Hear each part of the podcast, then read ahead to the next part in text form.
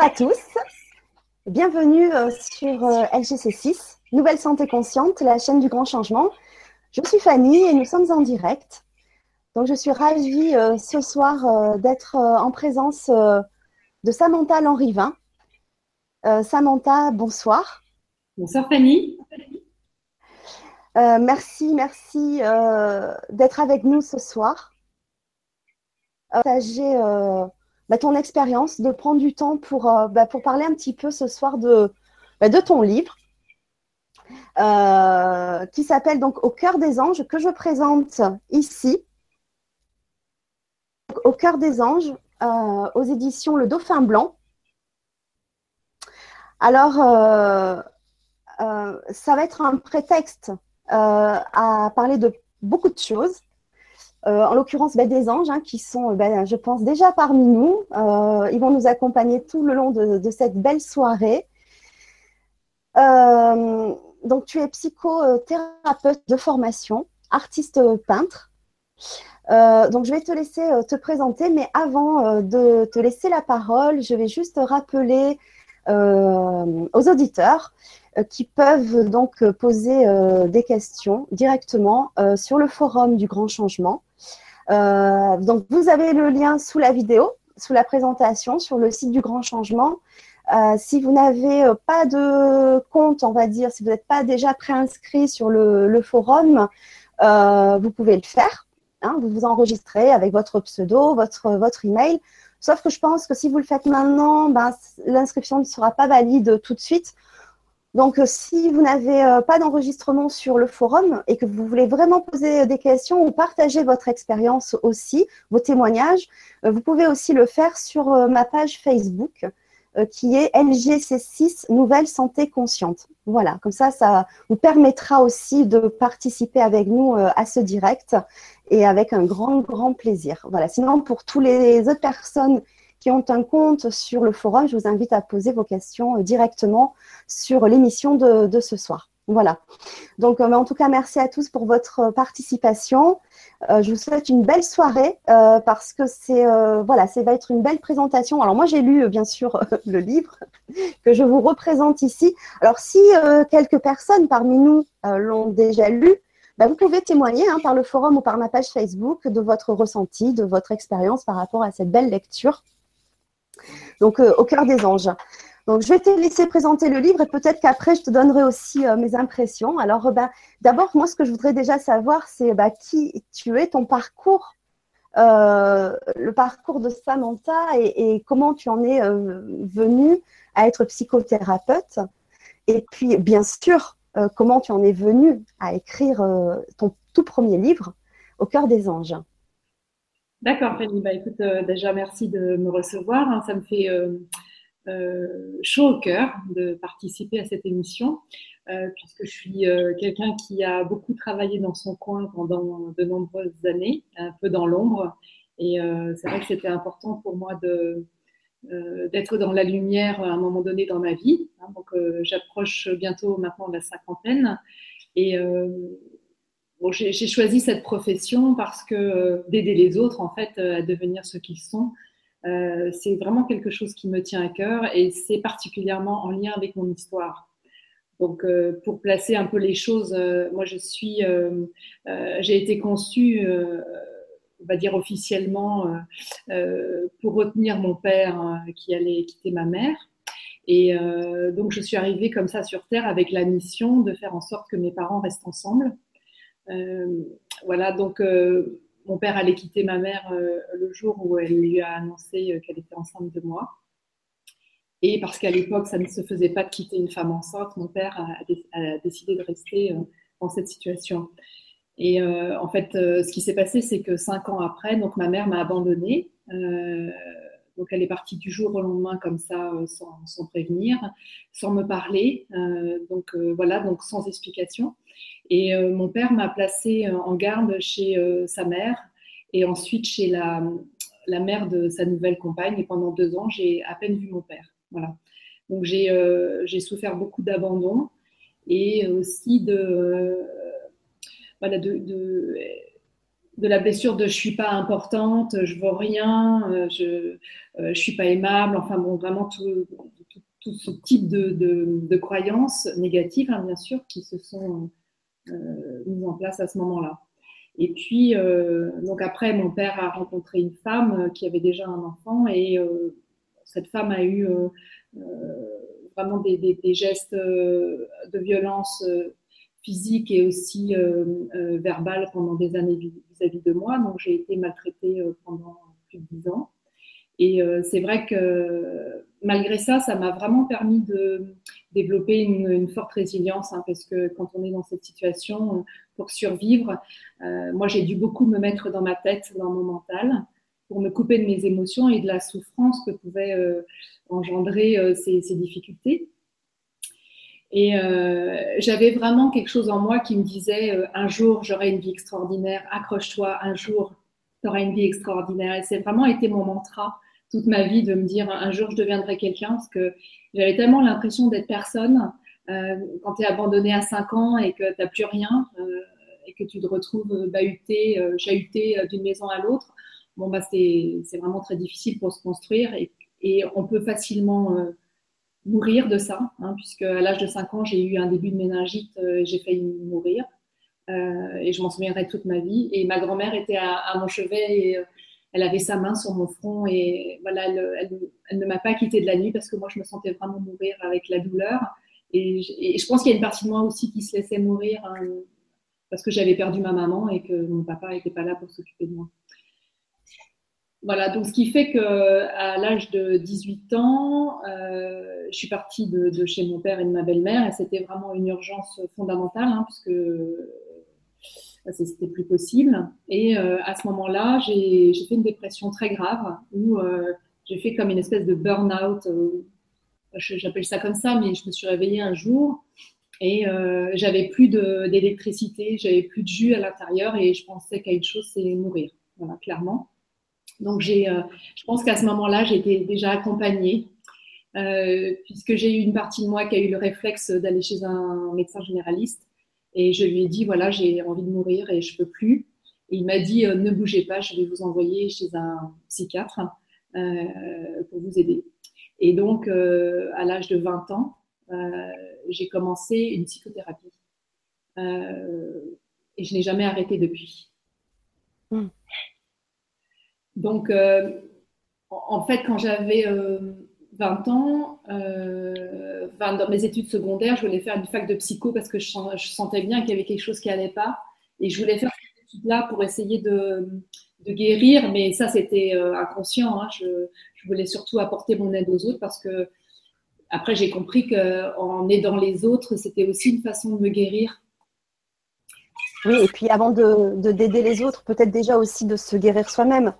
Voilà, jusqu'à un certain point, ça aide. Voilà. Euh, après, quand on est guéri, euh, ça n'empêche pas de continuer à aider les autres, mais on le fait différemment, je pense. En tout cas, moi, je l'ai fait différemment. Et donc, euh, cette fac de psycho à laquelle je tenais tant, j'ai dû y renoncer parce que mon père n'a pas accepté que je fasse ces études-là. Donc, j'ai fait les études qu'il voulait et j'ai échoué. Voilà, c'était pratiquement d'avance. Mais par contre, j'ai commencé la thérapie. Donc, au lieu de faire un cursus universitaire, j'ai entamé, comme on va dire, un espèce de cursus universel, universel, vers, euh, vers l'univers, vers, euh, vers ce à quoi je me suis raccrochée, mais d'une manière inconsciente. Euh, c'était pas à l'époque, j'étais pas là-dedans. Je rejetais la religion, je rejetais l'Église, je rejetais toute forme de spiritualité. je croyais en rien. Et voilà, à partir de ce moment-là, ben, j'ai commencé à ouvrir des portes. J'ai commencé à me soigner. Donc, je suis revenue de ma dépression. Euh, j'ai été vraiment très très bien aidée par un homme maintenant qui est décédé malheureusement, mais ça m'a vraiment sauvé la vie. Et après, avec le recul, j'ai compris que toutes ces épreuves dans la vie, c'était vraiment pour, euh, euh, pour sentir à quel point la vie peut être belle. Mais pour cela, il fallait que j'expérimente les polarités inverses. Oui.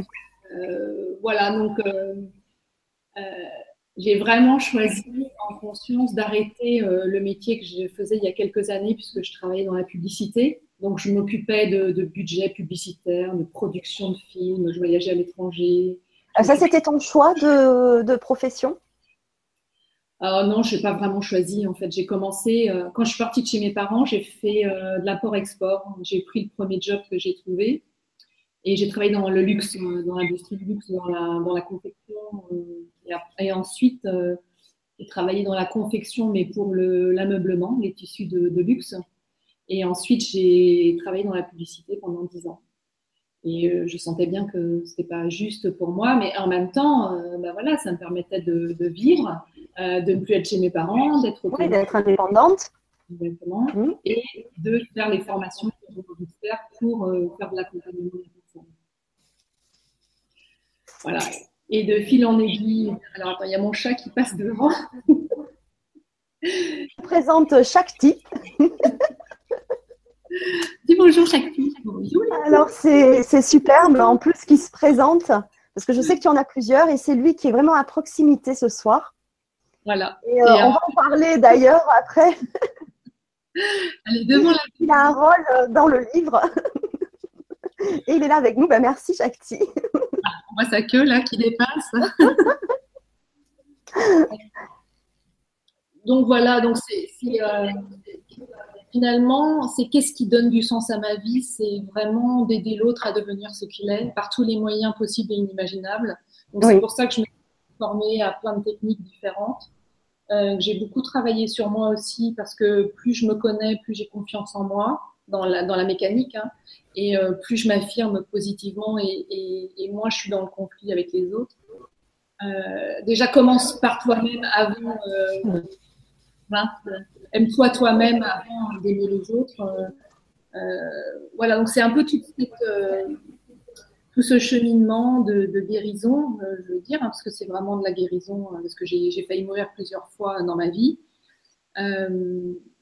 C'est tout ce parcours qui fait qu'aujourd'hui, bah, je peux être un, un, phare ou un repère ou un guide sur le chemin pour certaines personnes qui viennent jusqu'à moi.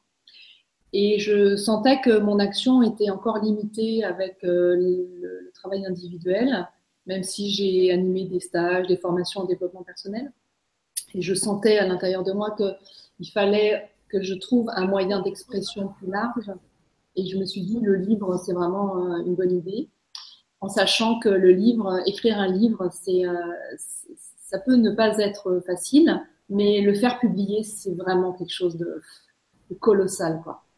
Euh, sauf on s'appelle déjà euh, un tel et qu'on a déjà euh, une renommée, mais quand, quand on est personne et qu'on arrive avec son histoire, ou une histoire, qu'elle soit romancée ou, si ça parle de méthodologie ou de choses comme ça, c'est vraiment très difficile aujourd'hui de percer en France sur le marché de l'édition. Oui. Donc j'ai euh, et, et, quand euh, et, ce qui m'a vraiment aidé dans, dans l'écriture de ce livre parce que c'était difficile aussi d'être seule euh, parce que c'est pas un livre autobiographique dans le sens du terme c'est plutôt un livre où il y a du fantastique et du réalisme mais ce qui m'a vraiment aidé c'est que le jour où j'ai annoncé à mon père que j'allais écrire un livre il je me souviens très bien par téléphone il m'a dit ah mais tu vas écrire un livre toi? Et, du coup, euh, ça m'a beaucoup blessée parce que j'ai senti que c'était assez humiliant et méprisant. En tout cas, c'est comme ça que je l'ai reçu. Et, et, du coup, euh, après, en moi, je me suis dit, bah, tu vas voir euh, mon coco, non seulement je vais écrire un, livre, il va être publié et ça va devenir un best-seller. Et en fait, pendant tout le long de l'écriture du livre Au cœur des anges, qui m'a pris sept mois, quand j'avais des difficultés à euh, écrire quelque chose parce que parfois je mettais euh, cinq heures pour écrire deux lignes parce que l'inspiration n'était pas là. Je me disais, je me rappelais la phrase de mon père et je me disais, ne laisse pas tomber, ne laisse pas tomber. Voilà. Et c'est ça qui, qui m'a aussi euh, boosté pour aller jusqu'au Oui, oui.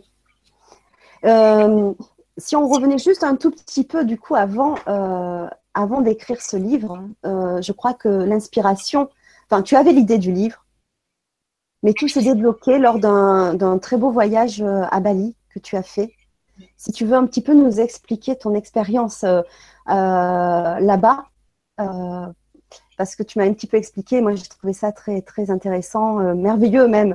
alors c'est un endroit que je ne connais pas, qui me parle beaucoup. C'est un endroit dont on parle beaucoup, hein, Bali. Il y a une référence dans le livre Mange Priem aussi, hein, où, elle part à, Bali. Euh, elle termine son périple là-bas. Toi, tu me parles de Bali aussi, donc j'ai trouvé ça merveilleux. C'est une île qui me parle beaucoup, hein, qui est très inspirante apparemment. Et euh, donc, toi, tu as une belle expérience à nous raconter euh, juste avant l'écriture de ton livre. Oui, alors depuis très longtemps, je voulais écrire un livre, mais c'était comme un rêve de petite fille. Tu sais, il y, en a qui rêvent de rencontrer le prince charmant. Moi, ça faisait aussi partie de la liste, mais il y avait d'un livre euh, sans vraiment connaître le thème. Euh, mais bon, comme dans ma vie, je me suis toujours dit un jour je ferai ci, un jour je ferai ça, et que ça a toujours marché. Là, je m'étais dit bon, ben, un jour j'écrirai un livre, et quand ça sera le moment, ça viendra. Et euh, j'avais des amis qui étaient partis à Bali et qui m'avaient raconté que là-bas, ils avaient fait un vœu et qu'ils avaient rencontré des personnes sur place, qui, dont des balinais, qui les avaient entraînés dans des euh, cérémonies, dans des rituels, dans des temples, à la rencontre de guérisseurs, à la rencontre de prêtres. Et moi, ça, ça me fascinait en fait. Et, ce qu'ils m'ont raconté, c'est que en, en allant là-bas et faisant, en, ayant fait ce vœu, quand ils sont rentrés en France, genre 15 jours après, leur vœu se réalisait. Et donc, pour ah. une comme moi à l'époque, je me suis dit quand même, ça c'est fort. Euh, tiens, je vais aller regarder là-bas ce qui se passe. Et me voilà partie à Bali euh, dans, le cadre d'un voyage de groupe. Euh, et euh, donc, je pose mon intention là-bas de, d'avoir, de recevoir l'inspiration divine pour pouvoir écrire ce livre qui, me tenait tant à cœur finalement, puisque ça, ça vient aussi réparer chez moi euh, des, blessures de non-reconnaissance, le fait de maintenant d'être euh, publiquement euh, reconnu, ça vient aussi guérir ça à l'intérieur. Et donc, Mais à ce moment-là, tu ne savais pas parler Non, pas du tout. Non, non, pas du tout. Et donc, je, je passe 15 euh, jours là-bas. Donc, je fais des purifications. Je vais euh, nager dans des bassins avec des carpe koi. Je bois des, à des sources euh, où l'eau sort de je ne sais pas où, en sachant si je vais pas être malade. Enfin, bon, des trucs. je fais des, des, des, cérémonies avec des médiums où il y a des trans badinaises. Enfin, c'est des trucs qu'on peut même pas raconter ici tellement c'est hallucinant. Et euh, donc 15 jours euh, après mon retour, j'étais dans un stage euh, où je faisais, euh, euh, je prenais une formation pour moi, et d'un seul coup, j'ai senti. et c'était un stage où il fallait parler de son projet, de vie, et puis qu'est-ce qui était important pour nous et comment mettre ça en œuvre. Et à un moment donné, j'ai senti que ça, ça, ça faisait comme une, une, fontaine, comme une cascade. Ça coulait à l'intérieur de ma tête là, et c'est arrivé jusque là. Et là, je me suis mis à écrire et en dix minutes, j'ai écrit la trame du livre. Et dans ce stage, il y avait une présentation de son projet. Et donc, j'ai présenté mon livre à des gens qui étaient là, alors que je venais de pondre euh, en fait le synopsis. Et euh, ces gens-là m'ont applaudi en disant Mais tu viens de nous faire une véritable conférence de presse. Mais vas-y, c'est génial, ton sujet est génial, etc. Et euh, c'était euh, voilà, c'était assez incroyable. Ce qui est incroyable, c'est que c'est venu comme ça. Euh, comme ça en quelques minutes, et c'était d'un trait en fait. Tout est devenu clair à ce moment-là. Et je me suis dit, ça y est, j'ai le sujet. Maintenant, il n'y a plus qu'à. ah, mais merveilleux. Si on a des, des, rêves, des intentions, on va à Bali, on fait un vœu. voilà, il faut rencontrer les bonnes personnes sur place. il faut surtout rencontrer les bonnes personnes, oui, c'est ça. Et puis bon, être ouvert, hein, être conscient, hein. euh, être à l'écoute euh, de, son inspiration Parce que là, tu as été vraiment inspiré. D'ailleurs, après tout le long de l'écriture, tu es inspiré. Oui, alors je ne sais, pas si je peux dire ça, mais ce que j'ai appris avec le travail euh, sur moi pendant toutes ces années, c'est à euh, trouver la foi. C'est-à-dire, à, moi, je suis arrivée sur Terre, je pense que je n'avais pas la foi par rapport à mon histoire. Et je, je, ne suis pas sûre que je croyais en quelque chose. Et à travers mes différentes expériences euh, psychothérapeutiques et, euh, on va dire, euh, un peu paranormales, parce que parfois il se passe des choses bizarres, hein, peut-être j'en parlerai plus tard, mais grâce à ça, ça m'a permis de sentir à un moment donné une connexion avec quelque chose qui dépasse le mental, qui dépasse le visible et euh, de le ressentir corporellement et aussi dans mon cœur. Et là, je me suis dit, oui, il y a quelque chose qui existe. Et donc, je me suis euh, raccrochée à ça. en fait, pour continuer mon chemin. Et, et je pense que c'est surtout la foi qui me guide. La foi, c'est vraiment la croyance inébranlable qu'il y a quelque chose au-delà, donc ça peut être au-delà à l'extérieur, mais au-delà aussi à l'intérieur, qui nous dépasse, qu'on ne peut pas contrôler, mais qui est là et qui, ne s'explique pas avec des mots, qui se ressent. Et, ça, je crois que ça m'a vraiment sauvé. Euh, ça m'a vraiment sauvé. Euh, et euh, voilà, donc quand tu dis aussi j'étais consciente, qu'est-ce que qu'est-ce qu'être conscient finalement? C'est pour moi hein, euh, devenir conscient, c'est euh, qu'est-ce que je reconnais de, de, regarder ou qu'est-ce que j'accepte de regarder de mon histoire, de mes blessures, de mes souffrances, qui qui, qui fait qu'aujourd'hui je suis pas heureux, par exemple? Euh, être conscient, c'est accepter les choses comme elles sont et non pas comme j'aimerais qu'elles soient ou comme j'ai cru qu'elles étaient. Être conscient, pour moi, c'est quelqu'un qui va euh, euh, ne pas écraser une araignée ou une mouche euh, dans sa maison, par exemple. Voilà, c'est tout simple. c'est un terme très global qui regroupe plein de choses, mais après, chacun, bien sûr, peut interpréter ce, mot à sa sauce. c'est vraiment la foi aussi qui m'a fait écrire ce livre, qui m'a poussé à aller à Bali, et d'ailleurs, euh, avant de partir à Bali, j'avais vu un, médium. En fait, il faut savoir que ma mère est cartomancienne, donc depuis petite, enfin, en tout cas, euh, après à l'adolescence, que j'ai commencé seulement à la revoir après à l'adolescence, elle faisait les cartes. Donc, euh, c'est vrai que dans ma famille, il y a beaucoup de voyants, médiums, etc. Donc, depuis des générations. Et, et c'est vrai que ça, ça, ça euh, ça m'a beaucoup aidé. Donc, j'avais été voir un médium et il m'avait dit euh, Vous allez euh, partir à l'étranger, vous ferez des voyages plusieurs fois par an et vous allez rencontrer un maître. Et ce maître va vous accompagner sur votre chemin pendant un certain temps. Et il croyait pas si bien dire, puisque 15 jours après, je partais à Bali et je rencontrais donc cette femme qui, est, qui est un guide spirituel et guérisseuse. Et je savais que mon destin était lié au sien. Et d'ailleurs, je continue toujours à voyager à Bali. Et chaque année, j'y vais, je continue ce travail pour développer mes dons parce que ça aussi, c'est possible. Oui, oui. Prévu lors de ton premier voyage à Bali que tu rencontres ce, guide spirituel? Euh, Il y avait quelqu'un dans le voyage qui était, euh, qui était prévu, qui était un intervenant, mais euh, je ne savais pas que ça allait être aussi frappant. En fait, dès que je l'ai vu, j'ai su. Et, et aussi, quand on sort de son mental et qu'on guérit ses blessures, bien sûr, on est plus en contact avec son intuition, avec ses ressentis. Et, euh, et la foi, c'est aussi de faire confiance, euh, quand je disais l'au-delà, ben, à ce qu'il y a au-delà de nous, mais aussi à l'intérieur, c'est-à-dire à ce qu'on ressent. Et l'intuition est hyper importante, sauf que quand on est beaucoup dans le mental, parce que parfois ça sert à protéger l'être de ses souffrances, sinon il pèterait les plans, hein, il pourrait même aller jusqu'à se suicider, ou voilà, après il y a plein de choses qui peuvent arriver. Mais c'est vrai que euh, c'est important quoi, d'avoir cette foi et, d'écouter son intuition parce que bien souvent, je me rends compte, les gens disent Oh, j'aurais pas dû, oh, je le savais dès le départ, ça n'aurait pas marché, je le savais. oui, mais pourquoi ah, vous n'avez pas écouté votre intuition? Voilà, donc euh, tout ça, c'est.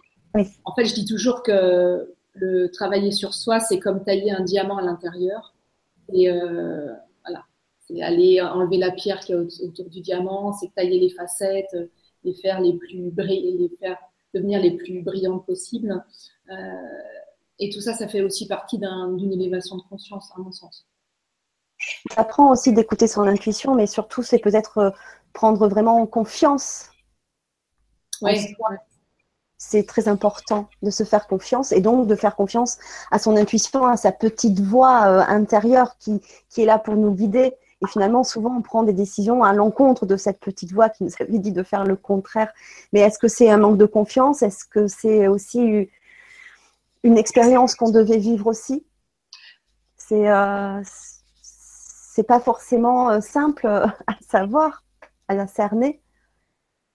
Euh, mais en tout cas, oui, se faire confiance, c'est important. Et en même temps, pour se faire confiance, c'est important aussi d'avoir une bonne estime de soi. Parce que ça vient de là, en fait. Le, noyau, c'est l'estime de soi. C'est-à-dire, euh, quel est le jugement que je porte sur moi? Est-ce que je suis une personne aimable? Est-ce que je me sens aimable? Est-ce que je m'aime? Est-ce que je me pardonne? Euh, Est-ce que je suis bienveillant avec moi ou pas? Euh, Quand on a une bonne estime de soi, on a une bonne confiance en soi. Hein? L'estime de soi, c'est la, conscience de qui je suis avec mes qualités, mes défauts, mes potentialités. Et la confiance en soi, c'est euh, quoi qu'il arrive dans la vie, je sais que je m'en sortirai. Donc, euh, l'estime de soi, on est dans l'être, et le confiance en soi, on est dans le faire. Donc, c'est deux choses différentes. Et, souvent, il y a confusion parce que euh, quand on demande aux gens, mais toi, tu fais, tu, tu fais quoi dans la vie? Bah, moi, je suis ceci. Moi, je suis cela. Et souvent, il y a association entre ce que la personne est et ce, que la personne fait. Et si elle fait mal, elle est mal. Donc, c'est pour ça qu'il y a beaucoup de gens qui sont aussi dans des, euh, euh, dans des challenges importants. Ils se mettent la barre hyper haut. C'est jamais assez. Il faut qu'ils fassent le mieux possible. C'est le soi parfait. C'est la recherche de la perfection. Tout ça parce que il y a une déficience au niveau de l'estime de soi. Mais quand j'ai une bonne estime de moi, en fait, je n'ai rien besoin de faire pour être aimée. Je suis juste aimée pour qui je suis. C'est tout. Et donc vraiment le cheminement thérapeutique, hein, tout le développement personnel et toutes les thérapies, tout ce qu'on peut faire pour soi, c'est pour moi aller euh, euh, nourrir ce centre-là de l'estime de soi. C'est retrouver le contact avec qui on est vraiment, parce que quand on arrive sur Terre, on n'est que de l'amour. Mm. Voilà. Et en grandissant, pour tenter de, de, de, faire plaisir aux autres, d'être conforme aux attentes des autres, pour tenter d'être aimé, euh, bon, bien sûr, on, on va s'asseoir sur un certain nombre de nos besoins, pour euh, devenir ce que la personne a envie que l'on soit. Parce que nous, on imagine qu'on va être aimé de cette façon-là. Donc, on renonce à qui on est et on devient. On s'oublie euh, qui on est. Et c'est vrai que quand. Euh, alors, j'ai pas encore trop, trop tenté, mais le peu de, fois que j'ai tenté, c'est vrai que c'est les gens étaient très surpris parce que, comme tu disais, au lieu de dire Ah ben, enchanté, qu'est-ce que tu fais dans la vie C'est vrai que c'est la première question. C'est le faire. Et, moi, une fois, j'ai dit, mais alors toi, mm, mm. qu'est-ce que tu es? Qui es-tu? Mais là, en fait, euh, bah, il n'y a pas trop de réponses parce que les gens sont surpris, n'ont pas l'habitude. Mais ça vient aussi de, l'école, tu vois, quand les enfants rentrent de l'école. Alors, qu'est-ce que tu as fait aujourd'hui à l'école? Est-ce qu'on demande à l'enfant, mais comment tu t'es senti aujourd'hui à l'école? Est-ce que tu t'es senti triste? Est-ce que tu as peur? Est-ce que tu as été en colère? Non, c'est vraiment dans l'éducation avant, hein, maintenant je ne sais pas, j'imagine que ça change, mais j'espère en tout cas, c'est de dire plutôt comment tu te sens qu'est-ce que tu as fait. Voilà. Oui, ça, change, ça évolue, mais c'est encore quand même toujours dans le faire, dans la compétition et, euh, et plus dans le ressenti. Oui, ça c'est vrai. Euh, donc une fois que tu, es rentré, qu'en 10 minutes tu as écrit euh, tout ton synopsis, après, combien de temps tu, as mis pour euh, vraiment alors euh, élaborer tout le, tout le livre? Alors, en fait, j'avais le chiffre, le chiffre 7 qui résonnait en moi en permanence. Je me dis, maman, alors qu'est-ce que c'est que ce chiffre? Donc, je suis allée regarder hein, sur Internet et j'ai vu que le 7, c'est un, un, chiffre symbolique qui est un trait d'union entre la terre et le ciel, c'est-à-dire entre le monde terrestre et le monde céleste je me suis dit, ah, c'est quand même bizarre ça. Euh. Et j'ai compris en fait que ce livre, euh, dans la matière, serait justement ce lien entre qu'est-ce qui se passe dans l'invisible et qu'est-ce qui se passe dans la réalité? Parce qu'il y a beaucoup de gens qui sont sceptiques et ils ont le droit de l'être. Hein, mais mon, intention, c'était aussi euh, d'écrire une histoire dans laquelle il y ait cette perception ou cette possibilité de rencontre avec cet autre monde que moi je perçois euh, aujourd'hui, qui m'a aidé à écrire ce livre. Que c'est sûr, si j'étais restée là où j'étais dans mon cartésianisme, euh, j'aurais jamais pu écrire ça. Donc euh, j'ai écrit en sept mois, voilà. C'est-à-dire entre le moment et sans les, corrections. C'est-à-dire que j'ai du premier jet, ça a été sept mois. Donc je l'ai envoyé à un certain nombre de maisons d'édition en France et aussi à l'étranger. Mais j'avais une préférence nette pour euh, une, maison d'édition canadienne qui s'appelle Le Dauphin Blanc, que certaines personnes connaissent en France, mais qui n'est pas très connue, mais qui est une des plus grosses maisons d'édition au Québec. Et en fait, pourquoi j'étais attirée par eux? Parce que le dauphin, encore dans le symbolique, parce que j'utilise beaucoup les, symboles, dans le, dauphin, c'est l'animal euh, qui montre la voie, qui ouvre le chemin. Euh, c'est aussi celui qui sauve. Euh, parce que euh, c'est un animal qui est souvent associé au Christ. Donc moi, je suis pas très euh, proche de ces énergies-là. moi, je suis plutôt dans l'énergie de Bouddha que l'énergie du Christ. Mais bon, je me suis dit, ah tiens, je vais suivre le dauphin. Et c'était vraiment pour moi non négociable que c'était avec eux que je voulais travailler. je ne peux pas expliquer. Hein. Euh, donc après, je raconterai peut-être comment, comment ça a fini par aboutir, cette histoire. Et là, c'est vraiment un coup des anges. Là, c'est une, pour moi, c'est une preuve concrète que euh, les anges existent et que c'est eux qui m'ont ouvert la voie. Donc j'ai écrit ce livre, ensuite je l'ai envoyé des éditeurs et pendant neuf mois j'ai continué à, à, corriger le livre, c'est-à-dire que tous les jours je retravaillais le livre alors qu'il était envoyé à toutes les maisons d'édition. Donc j'ai reçu une réponse négative de la maison des éditions du Dauphin Blanc et aussi de beaucoup d'autres maisons d'édition. Et euh, neuf mois après, je suis arrivée à un moment où je me suis dit mais finalement qui sont ces gens pour me dire si mon livre euh, est bon ou pas ou si mon livre euh, vaut le coup d'être édité ou pas? Et, je me suis dit, mais finalement, est-ce que j'ai pas intérêt à le publier moi-même? Donc, euh, je l'ai fait lire en fait à, une personne avec qui je travaillais à l'époque, qui est un grand monsieur de la Gestalt et qui a lu le livre et qui m'a dit, mais je l'ai commencé, j'ai pas pu m'arrêter, je l'ai fini à 3 heures du matin. Donc, c'est un monsieur qui doit avoir 65-70 ans, qui est presque à la retraite et il m'a dit, euh, ton livre est magnifique, donc euh, ben, vas-y, quoi, lance-toi. Et en fait, cet homme, il est venu réparer la phrase de mon père qui m'a dit, qui m'avait dit, tu vas écrire un livre, toi? Voilà. Et cet homme, quand il m'a dit, vas-y, il est magnifique, et ben, j'ai trouvé en face de moi un personnage nourricier, un bon père qui croyait en moi et qui m'a dit, vas-y, go, quoi, tu vas y arriver. Ah, c'est génial. Ça a été incroyable. Donc, je l'ai publié, euh, c'est-à-dire j'ai pris un imprimeur, j'ai pris un graphiste, euh, je l'ai distribué moi-même, euh, je l'ai vendu moi-même et pendant un an j'ai fait ça. Je l'ai vendu euh, vraiment livre par livre. je passais des journées à communiquer, à trouver des façons d'en parler, etc. Et je l'ai vendu grâce aux, aux, réseaux sociaux. Voilà, c'est ça qui a fait en fait le, succès. Mmh. Donc j'en ai vendu plus de 1000 exemplaires en moins d'un an. Et entre temps, en février, ah bah tiens, c'est drôle parce que c'était en février. Ah, mais je me demande, attends, mais je crois que c'était. Non, mais c'est incroyable. Aujourd'hui, oui. c'est jour pour jour. Non, mais c'est dingue. C'est jour pour jour. Le jour où je me suis mis il y a deux ans sur Facebook. Oui. Je, papotais comme ça, parce que j'ai plein d'amis dans le monde entier maintenant, et je, vais à la rencontre des gens, et, je papotais avec euh, une femme euh, avec quelqu'un. Je n'avais pas vraiment regardé qui c'était, mais euh, on commence à discuter. Et je sais qu'elle était blonde avec des yeux bleus. C'est un peu, c'est ça qui m'avait attiré dans son profil. Et je commence à discuter avec elle par Messenger. Et elle me dit ah merci, nanana, bonjour, tout ça. Et je lui envoie une photo avec un ange. Elle me dit ah mais j'adore les anges. La, preuve hein, quand même j'envoie un petit icône avec un ange. Elle me dit ah, j'adore les anges. D'ailleurs, euh, j'ai j'ai euh, créé un tarot, euh, un oracle angélique.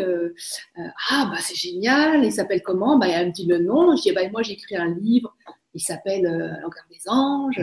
Oh mais j'adore les anges. Je fais des soins angéliques. Ah ben moi aussi je fais des soins énergétiques avec les anges tout ça. Et puis d'un seul coup elle me dit oh mais c'est quand même incroyable. et je lui dis je cherche un éditeur. Et elle me dit, euh, je, suis avec mon mari et nous sommes les cofondateurs de, des éditions du Dauphin Blanc. Et je ne savais pas. Donc, il y a deux ans, jour pour jour, au mois de février, j'étais en ligne avec cette femme qui est en fait la directrice des éditions du Dauphin Blanc. Sur un million ou des millions de gens connectés à ce moment-là, il y, a, eu quelque chose qui a fait qu'il y a un passage qui s'est ouvert et que les anges nous ont mis en contact. Et ce qui est le plus dingue, c'est que eux, ils croyaient, enfin lui et son, elle et son mari croyaient que j'avais repéré qu'ils étaient des éditions du Dauphin Blanc. Mais en fait, je ne le savais pas. Oh, je suis allée chercher mes livres après au Québec, que je leur ai dit, et ils m'ont dit, ah bon, mais euh, je dis non, mais je ne savais pas qui vous étiez. Donc, donc, elle parle avec son mari, et, et alors que je lui avais déjà envoyé le manuscrit. Alors, je ne sais pas s'il l'avait lu ou pas, ou bon, je crois qu'il Bon, apparemment, ça, je suis mal tombée quand j'ai envoyé le manuscrit, je l'ai su plus tard, mais donc je ne dis pas bien sûr que j'ai envoyé le manuscrit. Euh, euh, elle me dit, bah, mon, mari vous propose de lui envoyer votre livre par mail et puis il va le lire. Voilà. Et donc c'est ce qu'il a fait. Mais au début, bon, euh, je pense que ça représente quand même des coûts financiers importants, surtout prendre le risque d'éditer un auteur français sur un, sur un territoire étranger. bon, il s'est posé la question pourquoi est-ce qu'elle n'édite pas en France? Pourquoi? Et en fait, je lui ai dit non, mais moi, c'est avec vous que je veux travailler et, c'est personne d'autre. Et personne comprenait. Hein. Bien sûr. Et euh, donc, il a, il, a, il a pris du temps pour le lire. Et puis, sa réponse n'était pas vraiment claire. Et il m'a dit je vais le faire lire à ma femme pour lui demander son avis. Donc, elle, elle a pris des mois aussi pour le lire parce qu'elle était sur d'autres projets. Et genre six mois après, ou peut-être pas six mois, cinq, six mois après, elle l'a, lu. Elle n'a pas pu s'arrêter. Et quelques jours après, j'avais euh, euh, un message de leur part comme quoi ils, acceptaient de me, publier parce que dans ce qu'ils m'ont dit, c'est que ce livre avait toute sa place chez eux. Et c'est parti comme ça. Voilà. C'est une très belle histoire parce que, comme tu dis, fondu dans la masse, Facebook, tu aurais pu tomber sur n'importe qui et tu tombes sur, sur les fondateurs de, des éditions en lesquelles tu voulais vraiment travailler. C'est quand même fabuleux si là, c'est pas une aide des anges, euh, euh, c'est vrai que c'est énorme. C'est énorme. Même mon mari qui était à côté de moi s'en souvient encore. Il me dit, mais c'est pas possible. Je dis, mais si, c'est possible. Mais tu les connaissais tu Je dis, non. Donc, euh, on était proche de la Saint-Valentin aussi. Je, me souviens, tu vois, là, demain, c'est la Saint-Valentin. C'est vraiment pour moi une fête d'amour, hein, même si c'est commercial pour les amoureux, tout ça. Mais il y a quand même du cœur, il y a une énergie d'amour qui, qui, se réveille un peu partout. Et, je me dis, ça peut. Et c'était la foi, c'est-à-dire que j'étais tellement déterminée à y arriver. Et, je pense que c'est ça aussi euh, le message que je veux faire passer, c'est que euh, quand on croit vraiment en ses rêves et qu'on ne lâche rien et qu'on laisse pas la place au doute, euh, et ben on a, on, a, on a vraiment des chances d'y arriver. Ouais.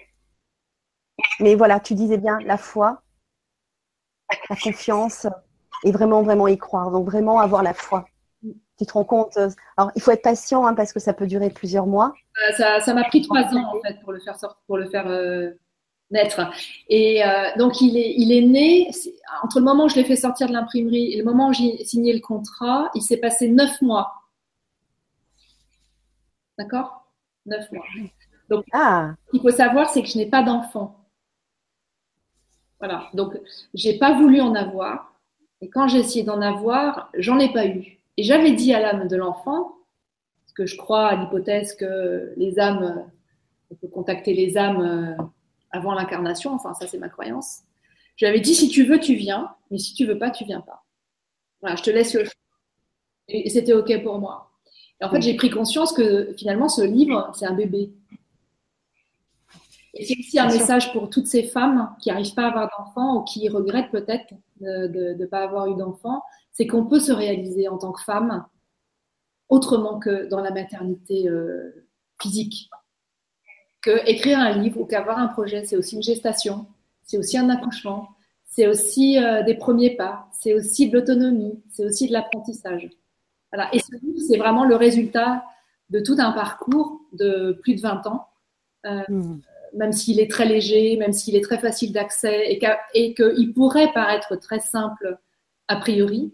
Mais c'est vraiment un livre, je pense, d'une grande profondeur, mais qui ne se voit pas à l'œil nu. Il faut y revenir et encore y revenir, et replonger dedans et, se laisser entraîner euh, et pas se fier euh, peut-être à la simplicité euh, des choses. Mais voilà, c'est un livre qui vient vraiment taper à l'intérieur, qui vient faire boum, qui vient résonner qui, et qui vraiment peut apporter beaucoup de, de, meilleur et d'espoir. Oui. Et juste avant d'en parler, parce que J'imagine que c'était ta prochaine question.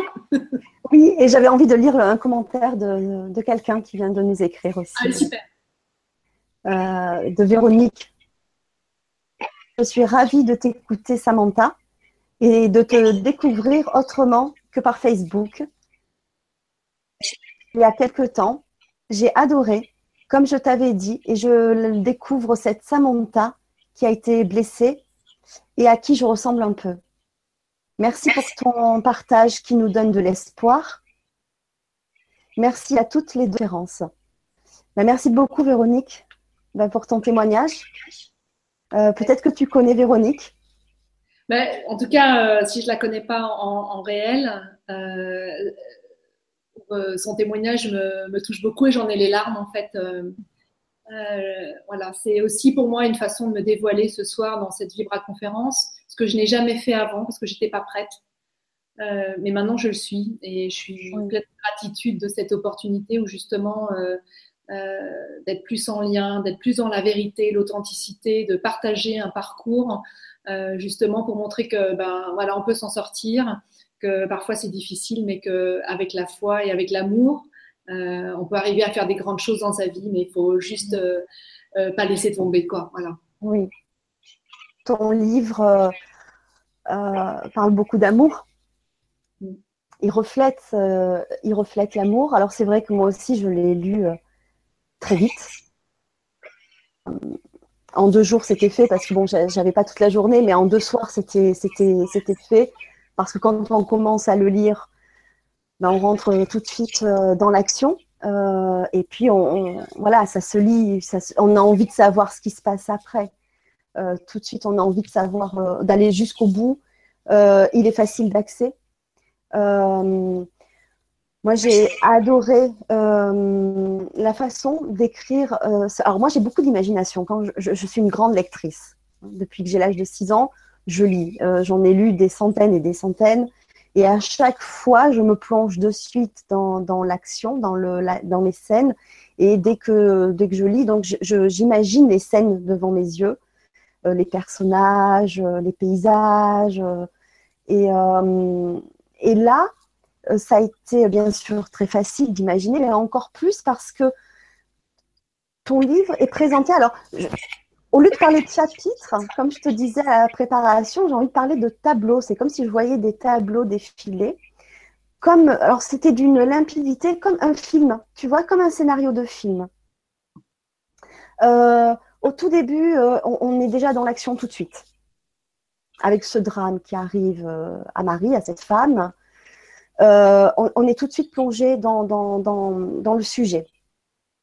Et puis, on se retrouve sept ans après, le chiffre 7, sept ans après, on retrouve donc cette femme blessée, dépressive, euh, à cause de ce drame qui s'est passé sept ans avant. Alors, on va pas trop, trop en dévoiler. Donc, toi, tu vas peut-être euh, nous en dire plus si tu as envie de nous en dire plus, mais euh, je ne veux pas tout dire parce que, mais bon, on a besoin de savoir un petit peu quelle est l'histoire. Et donc, cette, elle se retrouve donc seule avec sa fille qui a 7 ans et qui, qui vraiment s'est complètement abandonnée elle-même, hein, Marie, en plein désespoir et euh, sa petite fille euh, euh, qui est là et qui, elles ont perdu complètement le contact, on va dire, la communication, la, relation mère-fille. Hein. cette fille, cette petite Sarah se débrouille toute seule dans, son, dans son quotidien, plus ou moins. Et, et moi, ce que j'ai beaucoup donc aimé, c'est les différents, donc pour moi, ce tableau, comme j'en reviens à ça, parce qu'on a donc des tableaux qui sont euh, la, description de la vie de Marie aujourd'hui, à, sept ans après, donc la vie terrestre, hein, matérielle, avec toutes les blessures, etc. Et puis on a aussi un autre tableau euh, euh, avec l'au-delà, parce que les anges sont omniprésents dans, ce livre. Ils ont une grande place, une grande action, et j'aimerais beaucoup qu'on en reparle tout à l'heure. et ensuite, on a aussi un autre tableau où on est dans l'entre-deux-vie. Je ne vais pas trop en dire, mais avec Tristan qui est un petit peu euh, perdu euh, euh, après, son, après son, grave accident, hein, son, décès. Et c'est vraiment la description des côtés sombres là. On est vraiment dans, cette entre-deux-vie sombre avec une âme qui est errante et, et qui est en plus coupable. Elle est errante, on le comprend parce qu'elle est coupable, elle se sent responsable et coupable. Euh, d'abandon, etc. Et puis on a un dernier tableau où il y a les rêves qui sont aussi omniprésents. Parce que c'est grâce aux rêves euh, que les anges vont pouvoir euh, être présents et aider Marie à sortir de, cette partie sombre de sa vie pour essayer d'être heureuse, de se retrouver et d'aimer à nouveau euh, de se retrouver avec sa fille et d'aimer. C'est pour ça que l'amour, pour moi, est vraiment présente dans tous les sens du terme dans, ce livre. Euh, c'est une histoire très, touchante euh, et qui, en plus, ben, touche tout le monde. parce que ce drame qui est le deuil touche tout le monde, que ce soit un parent, un mari, une femme, les enfants, ça touche tout le monde.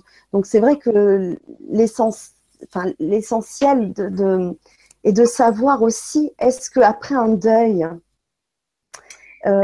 comment être de nouveau heureux, comment redevenir aimant envers soi-même et envers les autres euh, ça, c'est vraiment euh, toute une grande question. Et, comment se laisser aimer aussi à nouveau? Et euh, comment se laisser aimer à nouveau, exactement. Mais comme on le dit, c'est si on se laisse aimer, c'est que déjà on, s'aime, on a une estime de soi et on est serein avec tout ce qui, avec tous nos notre passé, avec nos blessures aussi, parce que nos blessures seront toujours présentes mais comment être heureux, comment continuer son chemin euh, dans cette vie-là terrestre incarnée que l'on a choisie euh, malgré tout ça?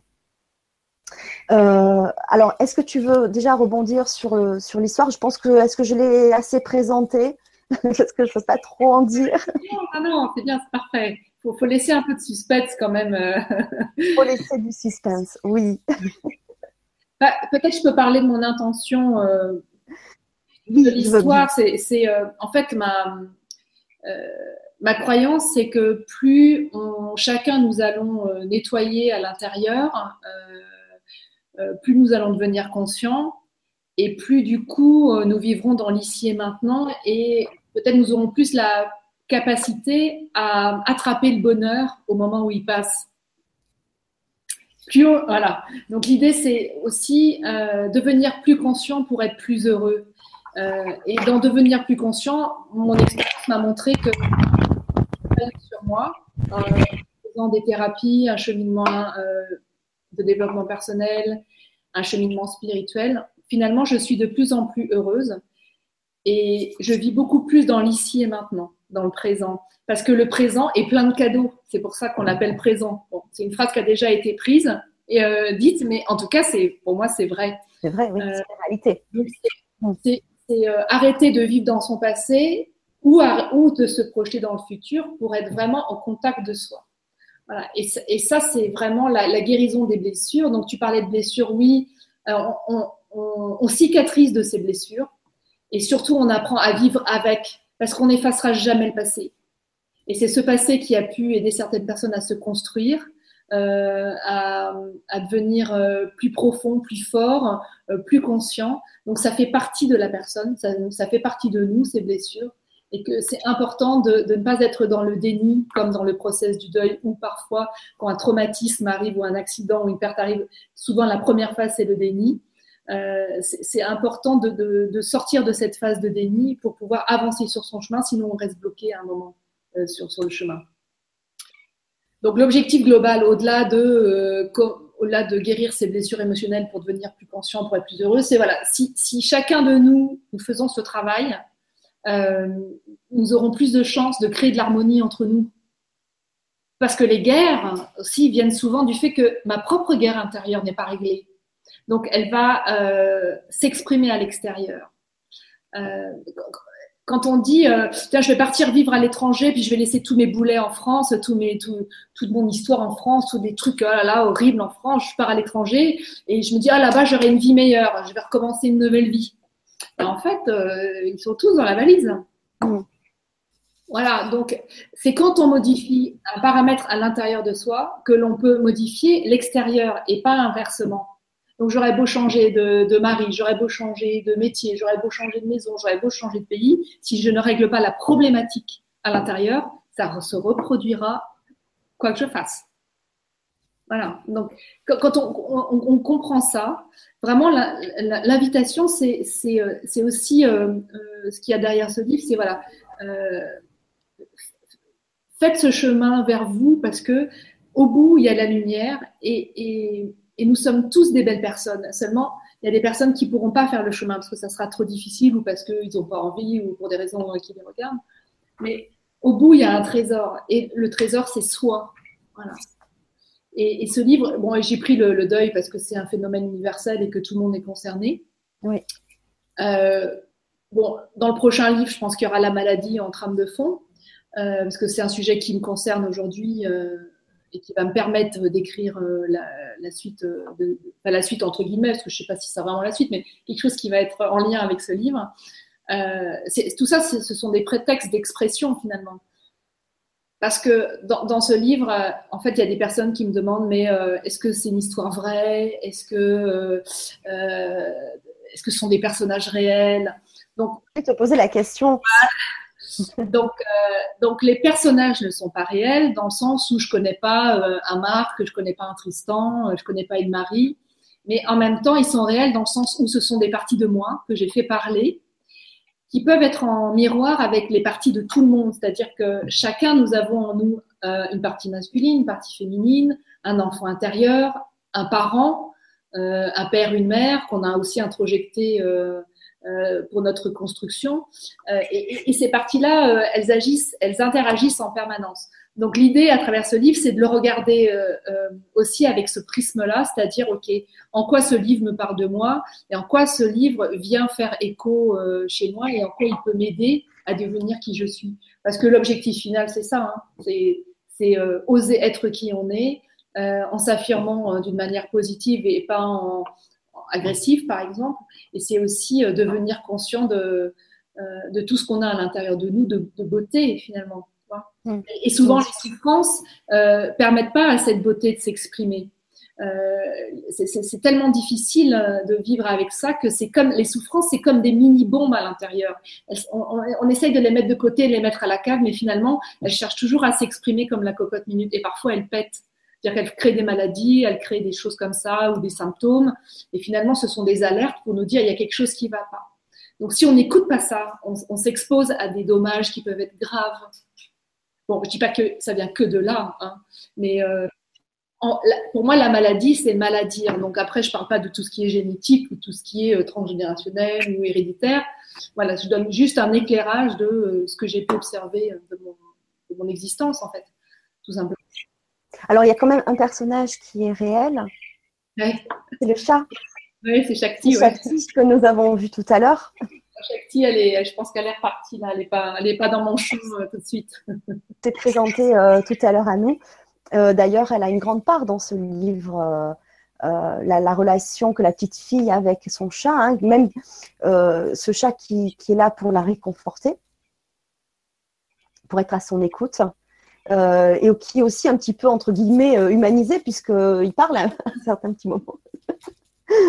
Donc, euh, c'est vrai que cette relation avec, avec l'animal est très importante. Et en plus, Shakti arrive dans leur vie, pas forcément par hasard. bon, je ne vais pas en dire, hein, il faut le lire, le livre, mais c'est vrai que voilà, c'est un personnage qui, voilà, c'est, qui, a sa place et qui n'est pas là par hasard. Voilà. qui n'est pas arrivé dans leur vie vraiment euh, euh, par hasard. Euh, c'est aussi un, personnage qui a une place importante dans ma vie. on a une relation fusionnelle, ce que je ne pouvais pas imaginer avec un animal, parce que je n'avais pas eu l'expérience avant. Et, ce qui est assez drôle, c'est que comme moi, j'ai pas eu d'enfant, en fait, je lui ai fait faire une portée donc je l'ai assistée pendant ces mois de gestation. Elle a accouché dans mon lit, enfin accouché, euh, bon ça fait pas très euh, animal, mais elle, elle, a mis bas, elle a mis bas dans mon lit euh, à 4 heures du matin. Donc j'avais les petits chatons dans mes mains, j'avais et en plus j'ai failli la perdre parce qu'elle a failli mourir. Il y a, il y a eu quelque chose qui s'est passé, ça s'est mal passé. Donc, euh, et, si j'avais pas eu cette réaction, elle serait morte et enfin bon, j'aurais perdu tout le monde. Euh, et je me dis, tiens, c'est drôle, elle, est venue aussi euh, mettre du, maternant sur cette blessure finalement d'abandon maternel et, en aimant ces chatons, ça me permet aussi par par compensation, de mettre cet amour maternant à disposition euh, bah, de ces chatons à l'époque. Et puis il se trouve que j'ai la chance d'avoir euh, deux beaux enfants que mon mari m'a offert sur un plateau sans que j'ai besoin de les mettre au monde, euh, parce qu'il avait déjà deux enfants quand je l'ai rencontré.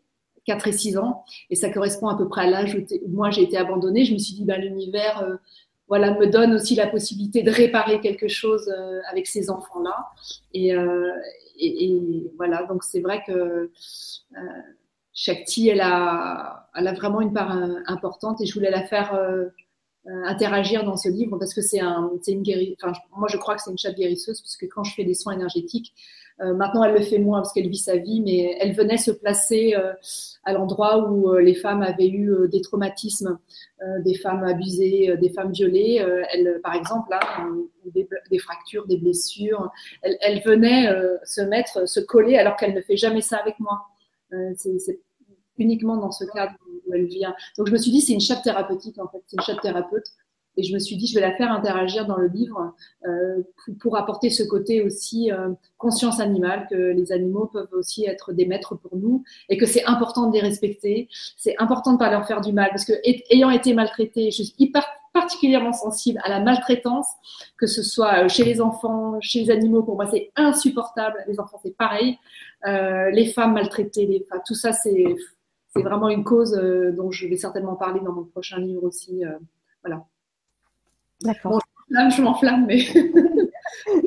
non, mais j'adore. On ne refera pas, c'est tout. Alors, euh, euh, pour en revenir juste un petit peu à l'histoire, donc euh, on retrouve Marie sept ans après, donc pas, très bien, mais en même temps,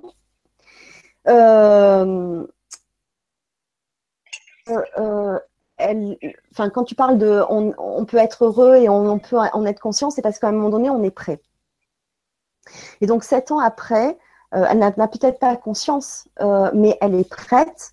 Et pourquoi elle est prête? Parce que euh, grâce au, rêve, les anges vont lui transmettre des signes qui vont la faire réagir et qui vont lui permettre de, reprendre conscience bah, qu'elle n'a plus de relation avec sa fille et donc elle va reconstruire quelque chose, elle va reprendre goût à beaucoup de choses. Euh, d'ailleurs, la cuisine euh, fait vraiment partie aussi de, qui est omniprésente. Hein. On se retrouve beaucoup dans la cuisine aussi dans, ce, dans ce, livre. Et euh, moi, ce que j'avais aussi donc envie de parler, c'est des anges parce que dans les tableaux où on parle des anges, ils sont un petit peu, alors entre guillemets, humanisés. Moi, j'ai beaucoup, beaucoup adoré les passages avec les anges euh, parce qu'on les voit euh, s'affairer, euh, se réunir pour déterminer une stratégie, pour, pour ben, intervenir dans la vie de, Marie, lui faire passer un message.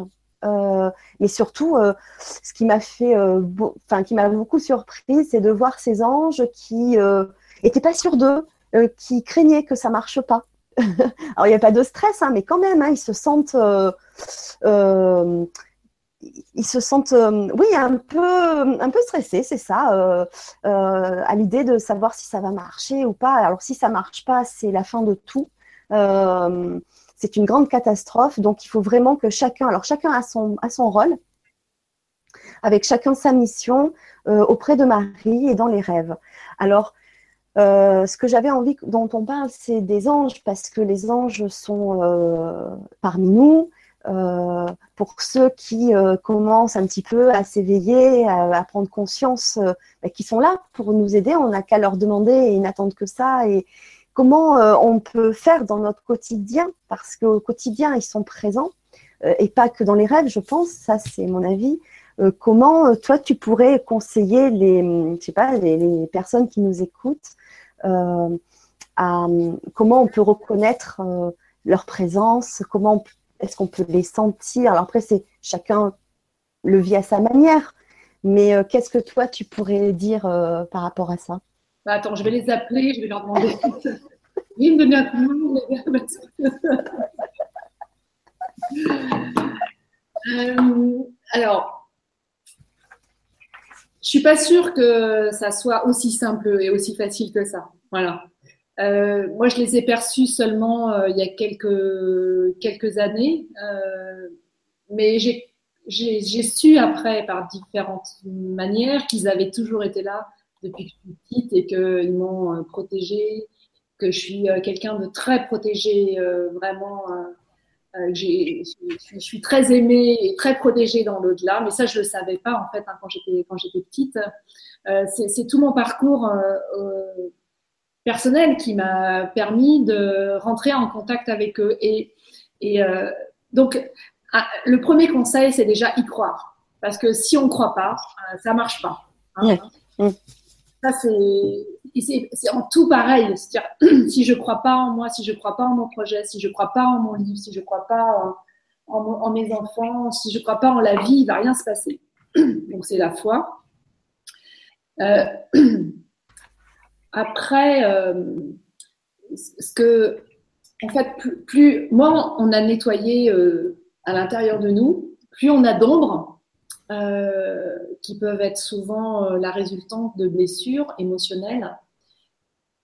Ce que je crois, c'est que moins la lumière peut passer à l'intérieur de nous, moins la lumière peut se révéler, moins elle peut s'installer, puisqu'il peut y avoir un, combat entre l'ombre et la lumière même à l'intérieur de nous, et que ces ombres, finalement, elles nous empêchent de vivre, elles nous empêchent d'être heureux, elles nous empêchent de sentir et de voir dans l'invisible ce qu'il y a. Et personnellement, si je deviens de plus en plus pure à l'intérieur, c'est-à-dire que si je deviens de plus en plus claire, si je cicatrise, si je nettoie, si je guéris, ça va laisser la place à autre chose. Et ce autre chose, pour moi, c'est la grâce. Et la grâce, c'est vraiment tout ce qui est là, mais qu'on ne voit pas, mais qui est là en permanence et qui n'est pas euh, saisissable quand on est trop dans sa tête. Et souvent, quand on est trop dans sa tête, c'est juste pour empêcher que cette souffrance nous pète à la figure. Donc, c'est le contrôle. le, mental contrôle, contrôle, contrôle, pour éviter que la souffrance viennent euh, faire une explosion. Euh, la conscience sert à refouler euh, les traumas, les souffrances, etc.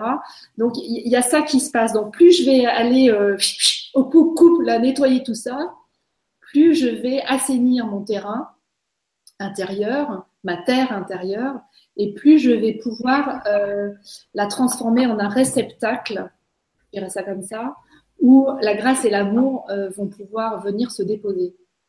Mais si je ne peux pas accueillir ça, la grâce, les anges, les aides de lumière vont passer à côté de moi et je ne vais pas les capter. C'est important d'avoir à l'intérieur de soi un endroit où ça soit euh, possible d'accueillir. Après, euh, dans la vie au quotidien, bon, il y a quand même cette histoire euh, d'éditeurs là et de, et enfin de, de, Facebook où je suis rentrée en contact où là je me suis dit ah bah ils sont vraiment là, c'est sûr.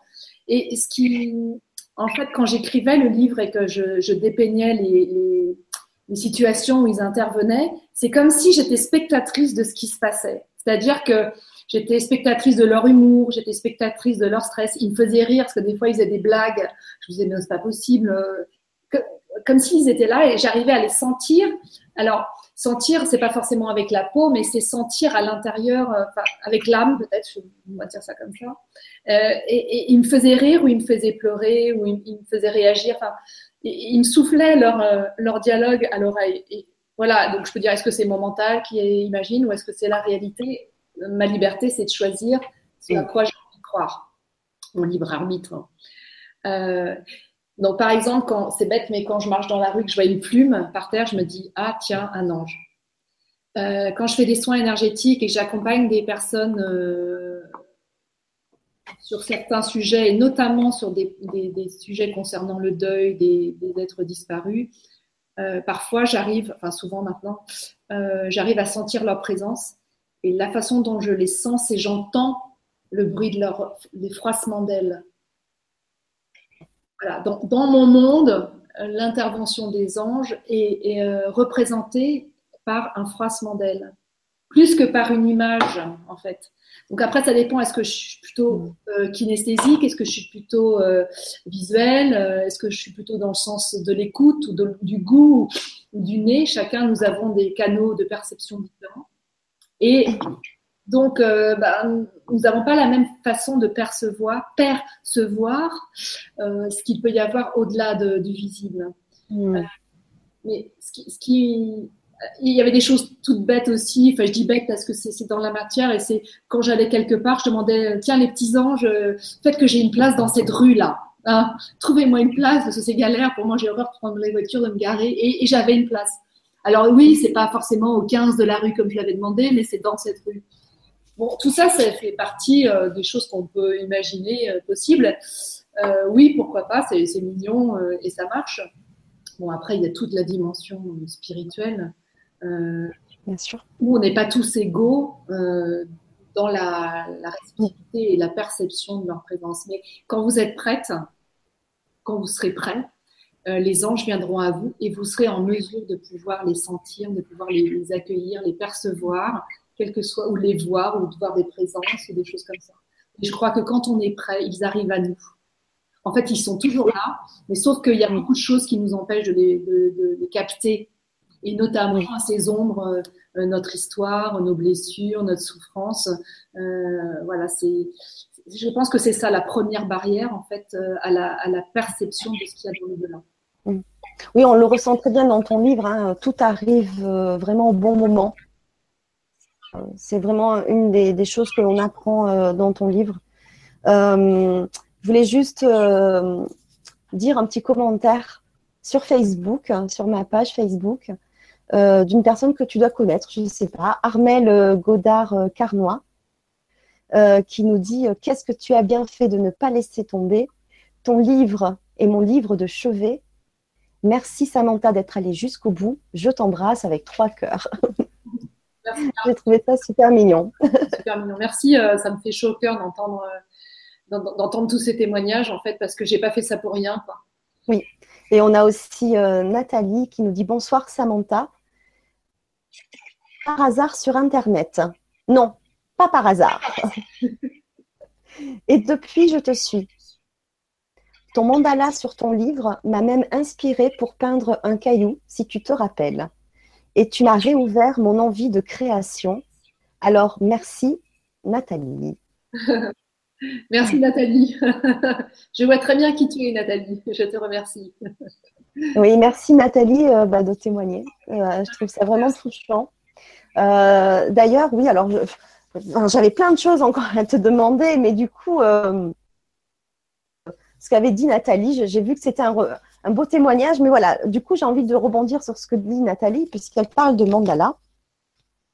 Et là aussi, c'est une, belle découverte pour, toi,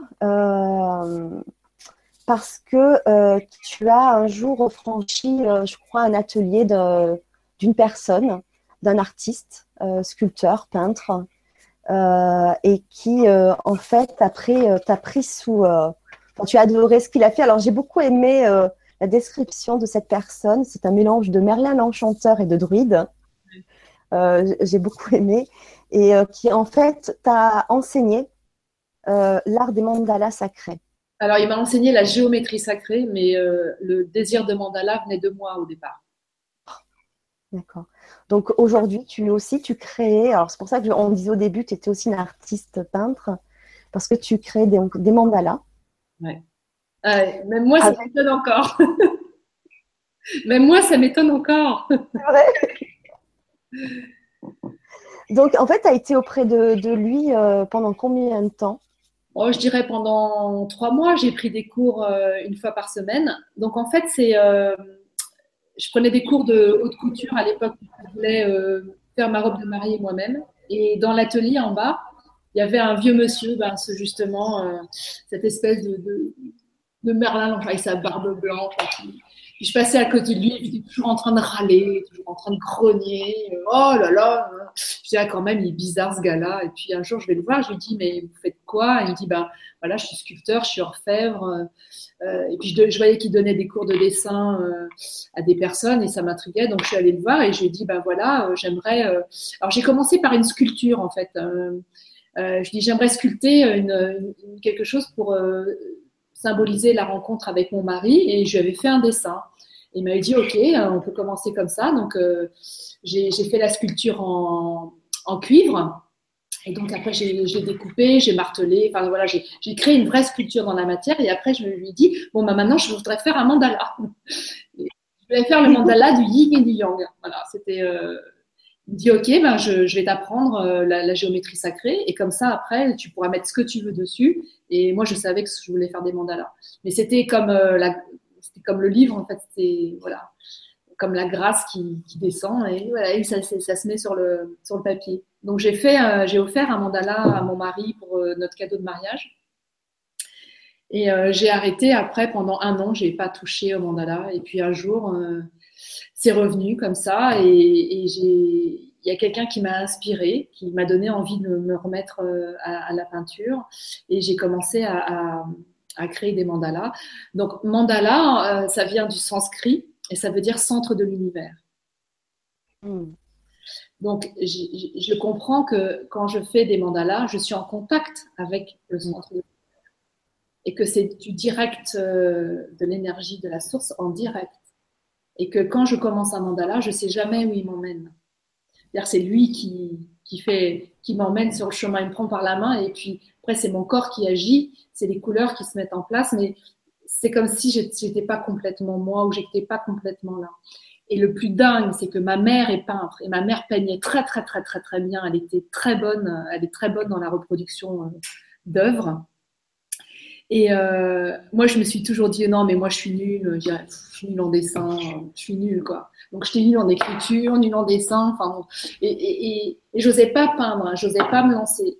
Et à partir du moment où j'ai rencontré ce vieux monsieur, bah, comme tout à l'heure l'écrivain, enfin le gestalt thérapeute m'a dit vas-y publie ton livre, cet homme il m'a dit ok vas-y je vais, t'enseigner et après euh, voilà tu vas voler tes propres ailes. Et je suis reconnaissante parce que maintenant j'ai déjà fait deux expositions alors qu'il y a des années j'aurais dit mais je me serais dit mais non mais c'est pas possible non mais jamais je ferai un truc pareil et ben si en fait. Voilà. C'est quand même incroyable parce qu'à chaque fois ce sont des personnes qui sont d'un certain âge qui t'encourage euh, dans, dans, ton art, dans la réalisation de toi. Euh, et, euh, et, ça peut être l'âge à peu près de, de, ton père ou de ta maman. Enfin, et c'est incroyable quand même d'être inspiré. Des représentants symboliques de figures paternelles et maternelles qui sont bienveillantes, qui sont positives finalement, tu vois, qui, qui sont plutôt qui aident à se reconstruire plutôt qu'à se détruire ou, à, ou, à, dévaloriser. Euh, mais tu sais, quand euh, l'élève est prêt, le maître arrive. Oui. On le dit, mais c'est vrai. Pour moi, ça a toujours été. Sur mon chemin, j'ai toujours rencontré plein de personnes comme ça. Bien sûr. C'est toujours comme euh, voilà, quand c'est le moment, c'est le bon moment. Voilà, c'est quand on est prêt, c'est le bon moment. C'est ce qu'on disait encore. C'est ça. Et c'est pour ça que quand ce livre arrive dans la vie de quelqu'un, oui. c'est qu'il est prêt. Oui. oui. oui. Parce qu'il y a des messages pour cette personne dans le livre. Oui. Et peut-être que cette personne n'entendra pas les messages à la première lecture, parce qu'elle ne peut pas. Oui. Peut-être qu'elle l'entendra à la dixième, à la deuxième, à la cinquième. C'est un livre à tiroir, c'est-à-dire euh, on le relit, à chaque fois on descend dans des couches. Voilà. C'est vrai que c'est un livre à, relire plusieurs fois parce qu'il y a des choses euh, qu'on a peut-être euh, ratées à la première lecture, à la deuxième lecture. Parce que c'est, par exemple, euh, tu fais, tu présentes certaines, certains maîtres comme Bouddha, certaines déesses, et c'est vrai que c'est lors de notre préparation que tu m'as fait prendre conscience qu'il y avait d'autres maîtres dans ce livre, que finalement, à ma première lecture, j'en ai retenu qu'une. D'ailleurs, je l'ai noté, on en a discuté. J'ai envie qu'on en parle ce soir. Peut-être parce que à cette lecture-là, c'est cette déesse que je devais euh, moi retenir parce qu'elle me correspond à ce moment-là. Mais finalement, tu m'as fait prendre conscience qu'il y en avait d'autres aussi dans le livre. Et entre autres, euh, donc Bouddha. Et euh, moi, celle que donc j'ai que j'ai retenue, c'est en plus c'est un très joli nom. J'ai adoré. c'est la déesse Saraswati. Euh, qui est la déesse de la connaissance et de l'intuition.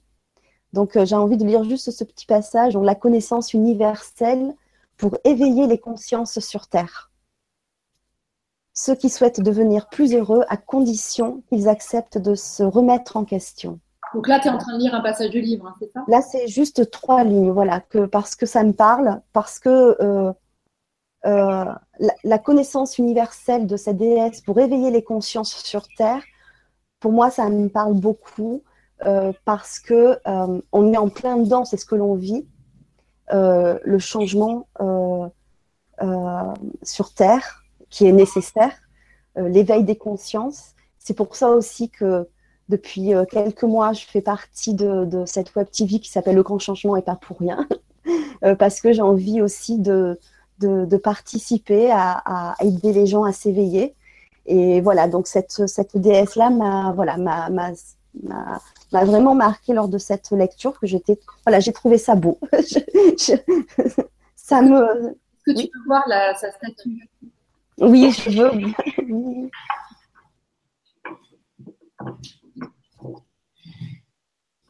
waouh je ne sais pas si on la voit bien là voilà c'est une femme très féminine euh, qui porte un instrument de musique puisque c'est aussi la la musique. C'est la déesse de la connaissance, c'est vrai, mais aussi de l'éducation.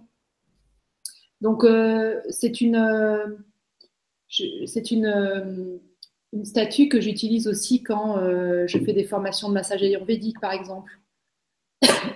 Parce qu'elle m'aide à recevoir les informations et à les retransmettre. Ah. Voilà. Et c'est une déesse qui est très présente à Bali et qui est la grande amie pour moi là-bas, quand j'y vais. Je la rencontre. Elle est tout le temps là, mais là-bas, elle est quand même beaucoup plus puissante euh, et présente. Parce qu'à Bali, ce qu'il faut savoir, je fais juste un retour sur Bali, c'est que euh, les énergies à Bali sont pas du tout les mêmes que chez nous. Là-bas, tout est extrapolé, c'est-à-dire euh, les émotions sont complètement libérées, c'est-à-dire on peut être très en colère ou très en joie. Enfin, tout est démultiplié et l'énergie est très très haute. C'est-à-dire que la première fois que je suis allée à Bali, je ne dormais pas pratiquement pas de la nuit parce que tellement euh, l'énergie était forte. Maintenant, ça va, je me suis habituée à l'énergie. Il y avait un tel décalage que je dormais 2-3 heures par nuit. C'était impossible de dormir. Impossible. Voilà, c'était la petite parenthèse de Saraswati. Merci beaucoup euh, bah, de, nous l'avoir présentée. Euh, elle est magnifique. donc, il faut vraiment que j'aille à Bali, je crois. ah, c'est génial parce que voilà, c'est pas anodin que cette, euh, cette déesse m'ait parlé plutôt que, plutôt que d'autres pendant ma lecture. Mhm. Voilà. Euh, en fait, dans ton livre, il y a plein, plein de thèmes, plein de concepts qui sont abordés. Et peut-être pour terminer, passer aux questions euh, des internautes. on parle à un moment donné de donc un personnage, hein, je ne vais pas dire euh, qui, euh, qui au tout début de sa journée, avant de commencer une journée qui va être très chargée, bien remplie euh, son emploi du temps, va faire son petit rituel du matin, un rituel de méditation. Alors c'est marrant parce que ça, ça ressemble, alors peut-être à beaucoup de gens, mais moi j'ai beaucoup passé de temps très tôt le matin à me lever exprès pour, pour méditer où j'allumais ma petite bougie, ma petite veilleuse, où j'allumais ma lampe de sel et, euh, et l'encens, surtout l'encens. Pour moi, l'encens, je suis très sensible. C'est vrai que dans ton livre aussi, on retrouve, on n'en a pas trop parlé, mais on retrouve tous les sens. Et, euh, et moi, l'encens, donc je suis très sensible puisque ça me permet hop, d'ouvrir tous mes sens, euh, d'ouvrir mon, mon, mon, chakra couronne et de me connecter. Est-ce que, est que tu veux savoir à quoi sert l'encens? Ah oui, je veux bien. En fait, la fumée de l'encens, c'est un lien qui te relie avec l'univers. Et c'est pour ça que dans, beaucoup de traditions euh, spirituelles, on allume de l'encens, parce que c'est ça qui va créer le pont. Ah Et c'est pour ça qu'à chaque fois que je sens l'encens, moi, tout de suite, euh, je, me sens connectée. Tu vois, il y a quelque chose qui se passe au-dessus de ma tête. Euh, il y, a un sens qui s'éveille là. Et c'est vrai que je me sens tout de suite dans un autre état. Euh, de plénitude, de sérénité, mais surtout de connexion. C'est vrai quand je vais dans un magasin ou quand je sens l'encens, il y a tout. ah, tout de suite, je suis plus plus la même. C'est une réaction euh, qui qui m'est propre, mais euh, voilà, c'est vrai, je suis très très sensible et je ne savais pas l'encens quelle était, tu vois, son voilà son utilité. Ben voilà, merci. Et il y a mon chat qui veut rentrer. Je vais lui ouvrir. Allez, viens.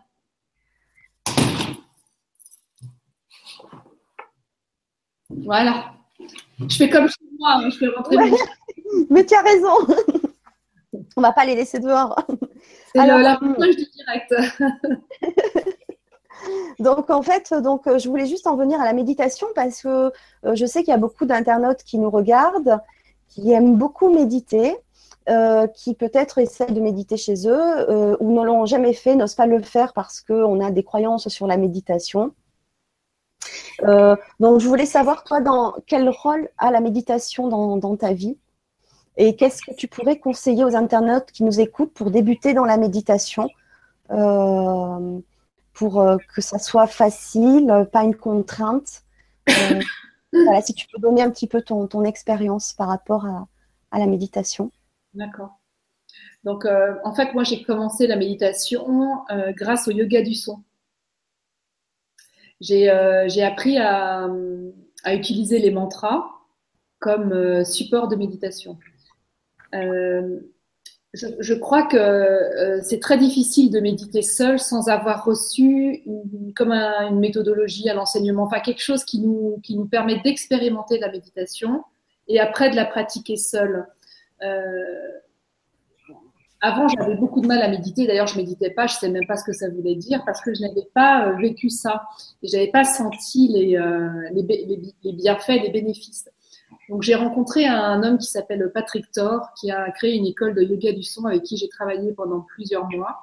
Et cet homme-là, en fait, m'a donné euh, euh, des clés pour euh, utiliser des mantras et des techniques de, de comment dire de méditation, aussi avec le souffle, avec certaines postures du corps. Et j'ai médité pendant une année, j'ai médité deux heures par jour. Ça, c'était il y a longtemps.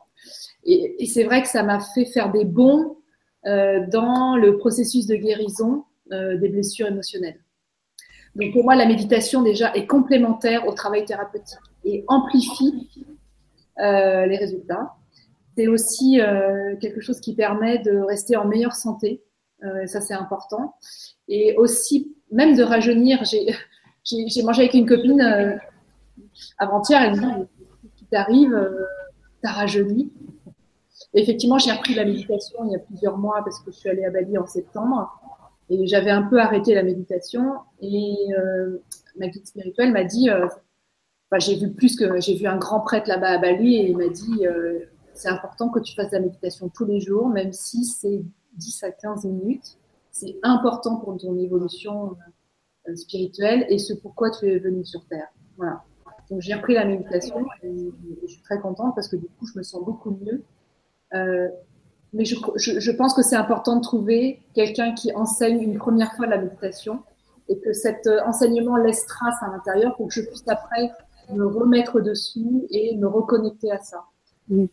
Dans le futur, je vais animer des, ateliers de méditation balinaise, mais j'ai pas encore le lieu pour ça. Je ne sais pas si ça sera en France ou si ça sera euh, en Belgique.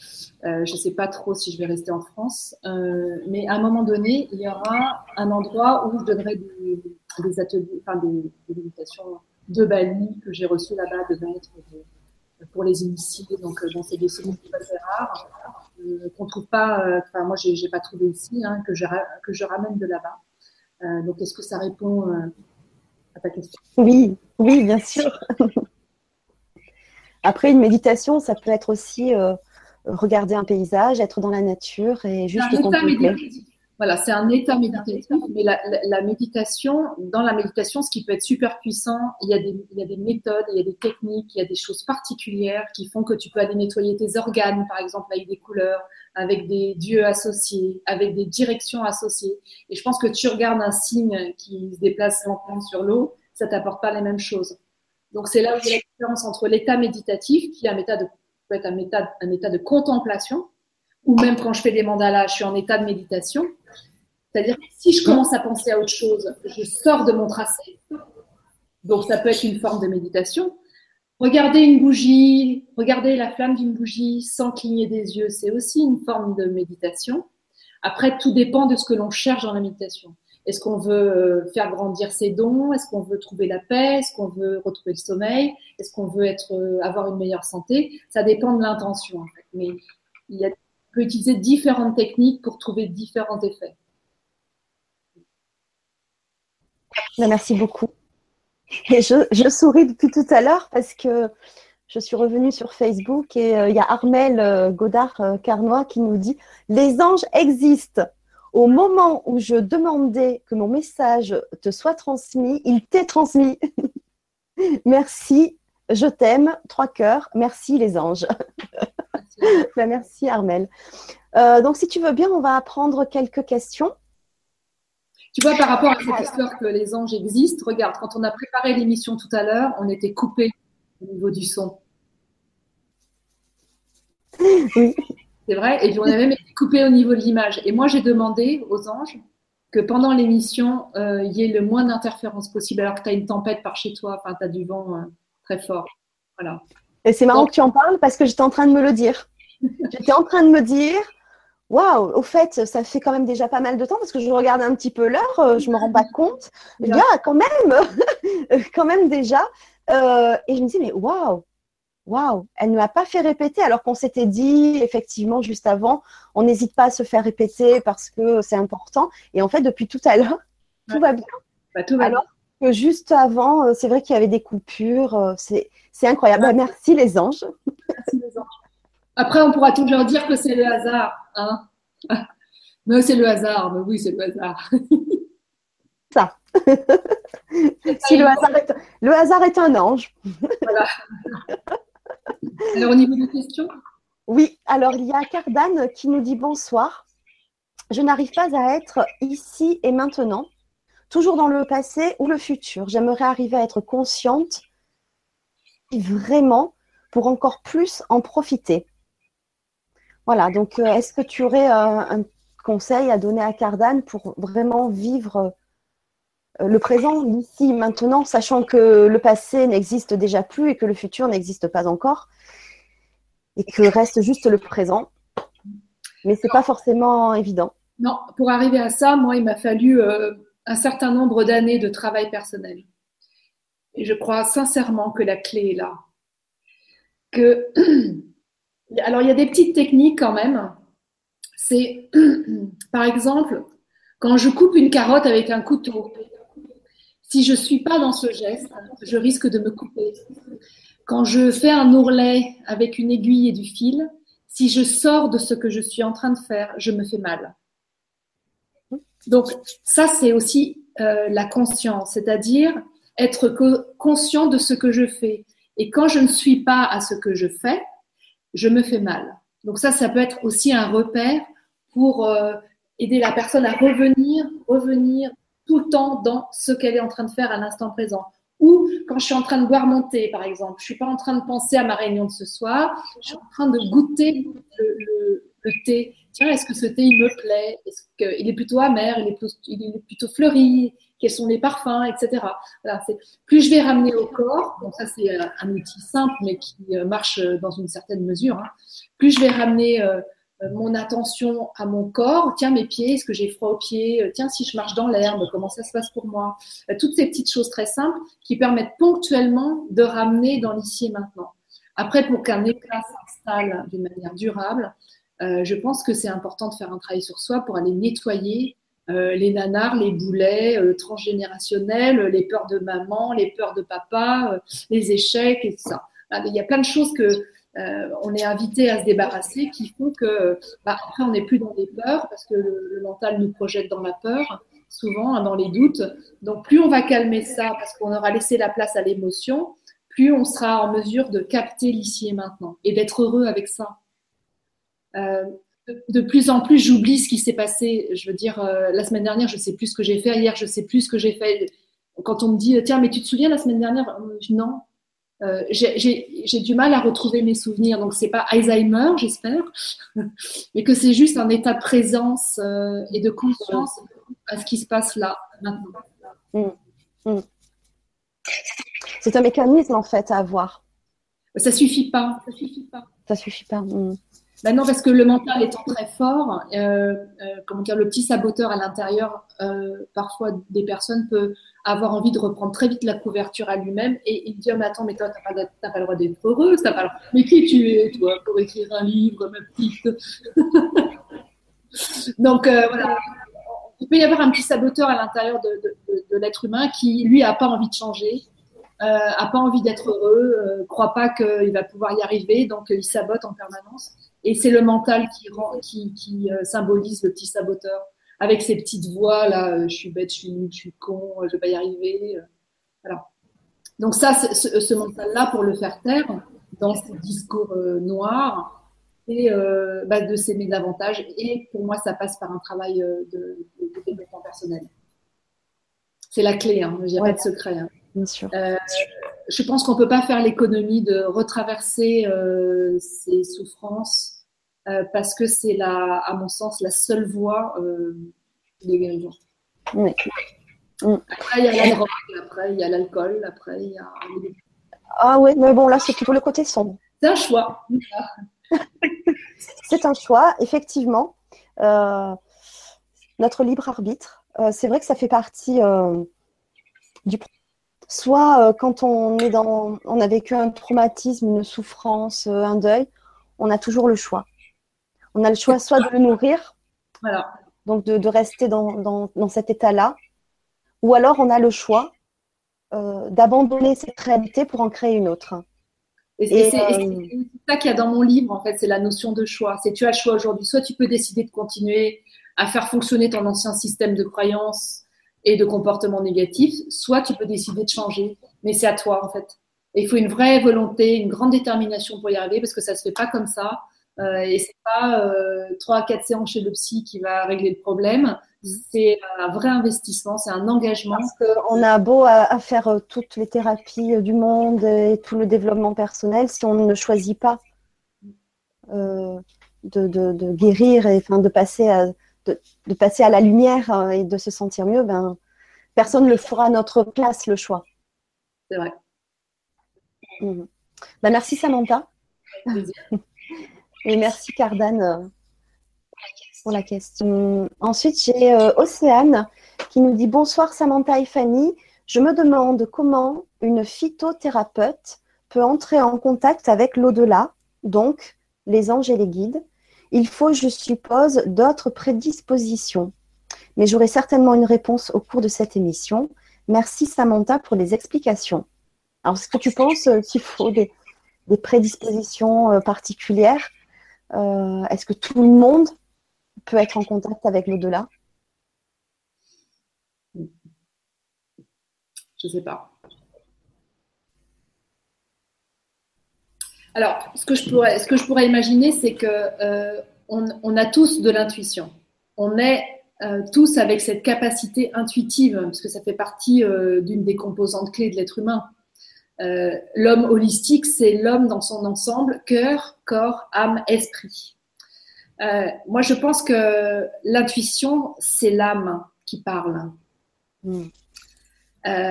donc, à supposer que nous sommes tous des âmes avant de s'incarner dans notre corps, nous avons tous cette capacité intuitive. Après, maintenant, dire que euh, chaque être humain a cette capacité de rentrer en contact avec euh, l'au-delà, euh, moi, je me méfie beaucoup de ça. Alors, je me méfie non pas de la possibilité de ça, mais je me méfie beaucoup des gens qui, se disent avoir cette capacité-là et, qui utilisent ça euh, pour manipuler, parce que le danger, il est là en fait. Hein, le danger, il est de, manipuler, d'avoir un, pouvoir sur l'autre, de gouroutiser la personne, ce qui est exactement le système des sectes. Hein. Euh, donc, mon invitation, c'est vraiment d'être vigilant euh, par rapport à, à tout ce qu'il peut y avoir comme proposition sur le marché. Et voilà, c'est juste d'être dans la vigilance. Après, oui, euh, peut-être euh, tout, tout, le monde peut y avoir accès, mais pas à n'importe quel prix et pas n'importe comment. Voilà. Et que certaines personnes qui se disent en contact avec telle ou telle euh, voilà, représentation, moi j'ai de la méfiance en fait. Mm. Mais ça, ça m'appartient. Après, c'est est-ce que ça me parle? C'est encore une histoire de conscience parce que les gens qui seront manipulés n'ont pas conscience qu'ils sont en train de se faire manipuler. C'est-à-dire qu'ils ont de telles blessures, ils sont tellement en recherche de quelque chose, et souvent ce que nous recherchons, c'est de l'amour, que si l'autre en face, il perçoit ça et que ben, il n'est pas très clair dans ses intentions, il peut aussi euh, envoyer des messages ou avoir des actes euh, envers cette personne qui peuvent, dans un premier temps, ressembler à de l'amour, mais c'est pas forcément de l'amour ce. Je ne sais pas si c'est clair, mais. Ah oui, très clair. Merci beaucoup. Euh, ensuite, nous avons euh, Étoile 1709 qui nous dit Bonsoir à tous, Fanny et Samantha. Quels sont les signes que peuvent nous faire les anges et les guides? Et comment savoir que ces signes viennent bien d'eux? Pour les défunts, est-ce que tu sais comment cela se passe? Déduite après la mort terrestre pour eux. Car j'ai perdu deux personnes de ma famille au mois de janvier 2017, et pour l'une d'entre elles, à ses obsèques, je l'ai entendu me parler. C'était vu la situation très serein. J'avais l'impression qu'elle ne savait pas à ce moment-là qu'elle était décédée. Quant à mon neveu, 29 ans, mon téléphone n'arrête pas de sonner pour des textos. Et puis rien sur le téléphone, pas de texto, rien s'affiche. Du côté de ses sœurs, des phénomènes étranges aussi. Est-ce des signes réels? Ou cela vient-il de l'imagination et du chagrin? Merci. Merci pour votre réponse. Je vous envoie toutes mes pensées de tendresse à toutes deux et aux auditeurs. Merci. Alors, moi, je n'ai pas euh, la réponse à ces questions. Mais ce que je peux dire, c'est que quand je me pose une question, c'est que la réponse est juste derrière. Dis, tu trouves pas que j'ai grossi? Chérie, tu trouves pas que j'ai grossi? Attends, j'ai juste pris 3 kilos et je le sens dans mon pantalon, mais j'aimerais tellement ne pas avoir grossi que je vais demander à mon mari, euh, parce que c'est mon premier qui est là sous la main, euh, est-ce que j'ai grossi ou pas? Alors moi, je sais très bien que j'ai grossi. Donc ce que j'espère, c'est que mon mari me dise mais non, t'as pas grossi, t'es toujours belle, etc. Mais au fond moi, je sais bien que j'ai grossi. Donc ce que, ce que je veux dire par là, c'est que ma croyance, c'est que quand j'ai une question qui arrive là, c'est-à-dire que j'ai une prise de conscience, la question est souvent en lien avec une prise de conscience, que la réponse est juste derrière. Donc quand on me demande, alors euh, par rapport à ça, est-ce que ça pourrait pas être ça ou est-ce que ça pourrait pas être ça Et qu'est-ce que tu en penses? Bah oui, ça peut être ça. Ok, bah, merci de m'avoir posé la question. voilà, donc moi, je ne tiens pas à la vérité universelle et, je ne tiens pas d'ailleurs à, prendre ce rôle-là. Euh, ce que je peux dire, c'est que je crois euh, que les, personnes qui s'en vont restent euh, de l'autre côté, c'est-à-dire sont dans l'au-delà, et quand, ils ne sont pas en paix, ils peuvent essayer de se manifester à nous sans qu'on ait forcément conscience ou qu'on trouve ça bizarre. Euh, et, que là, il y a vraiment un travail à faire de libération des âmes et de pacification pour que l'âme puisse partir dans la lumière, parce que si elle revient vers nous, c'est qu'il y a quelque chose qui n'est pas réglé. Hmm. Bien sûr. Voilà, donc je ne sais pas si ça répond. Et c'était quoi la première partie de la question? Parce que je pense que là, j'ai donné quelque chose pour la deuxième partie. La première partie, c'était quoi? Euh, C'est quels sont les signes qui peuvent nous faire les anges et les guides? Euh, Comment hmm. savoir que ces signes sont bien d'eux? On en a un petit peu parlé au début, mais oui, effectivement. Euh, Comment Alors, en fait, pour moi, les signes sont là en permanence. Seulement, je n'ai pas forcément la capacité à les voir. Et, plus je vais mettre la lumière en moi, plus je vais dégager mes ombres, plus je vais être capable de percevoir ces signes. Je dirais plutôt, c'est comme ça. Donc, tout est toujours là, sauf que j'ai pas forcément la capacité, les, petites antennes là, à les capter, à les saisir, euh, les messages, les signes, euh, mais qu'à partir du moment où euh, j'avance sur mon chemin de libération, de nettoyage et de, cheminement intérieur, plus je vais être à même de capter ça. Et après, quand j'en capte un, je me dis ah bah non, mais non, mais ça c'est le hasard. Non, non, non, non, mais ça c'est ouais, non, c'est une coïncidence, c'est la synchronicité, ok.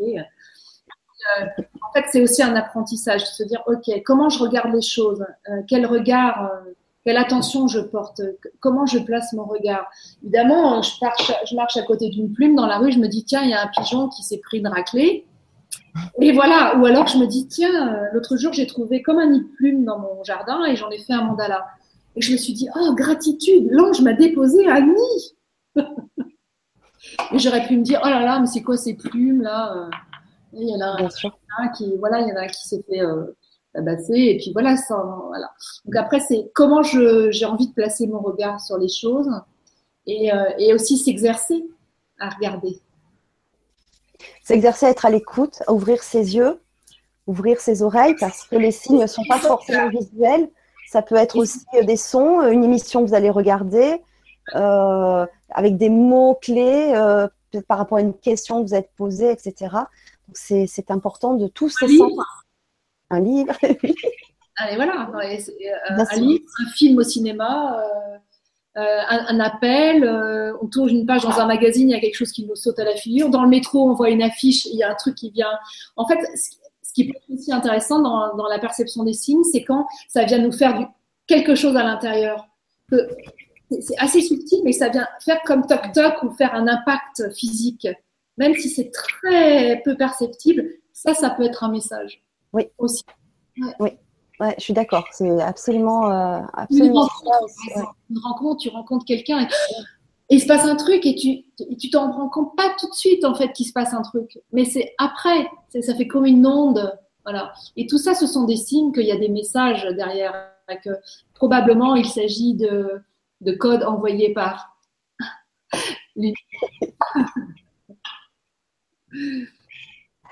Euh, alors, il y a Nathalie euh, qui nous redit bah, Je vais le relire dès ce soir. bah oui, et pourquoi pas.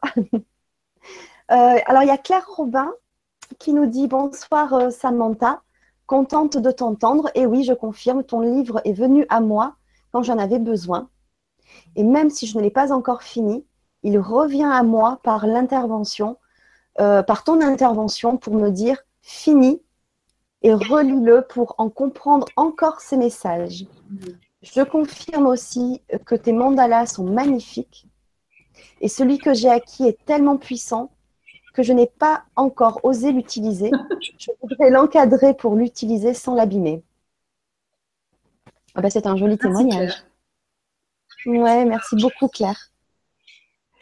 Et il y a Nathalie aussi qui nous redit euh, voir déjà le jeu du personnage, du mental, c'est déjà bien.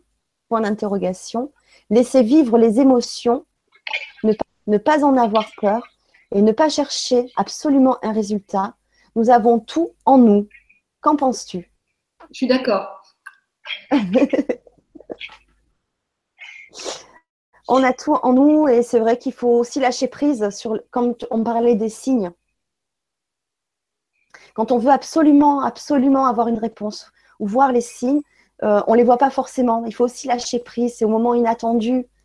Euh, je pense, je ne sais pas ce que tu en penses, mais il faut aussi. Euh, bah, c'est comme l'homme ou la femme de sa vie, c'est pas quand on cherche qu'on trouve. Ouais, c'est vrai.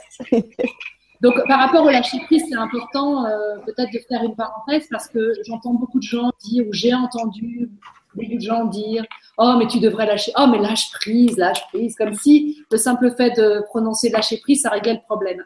vous êtes bien gentil, mais comment je fais pour lâcher prise? Ça se fait pas comme ça. Euh.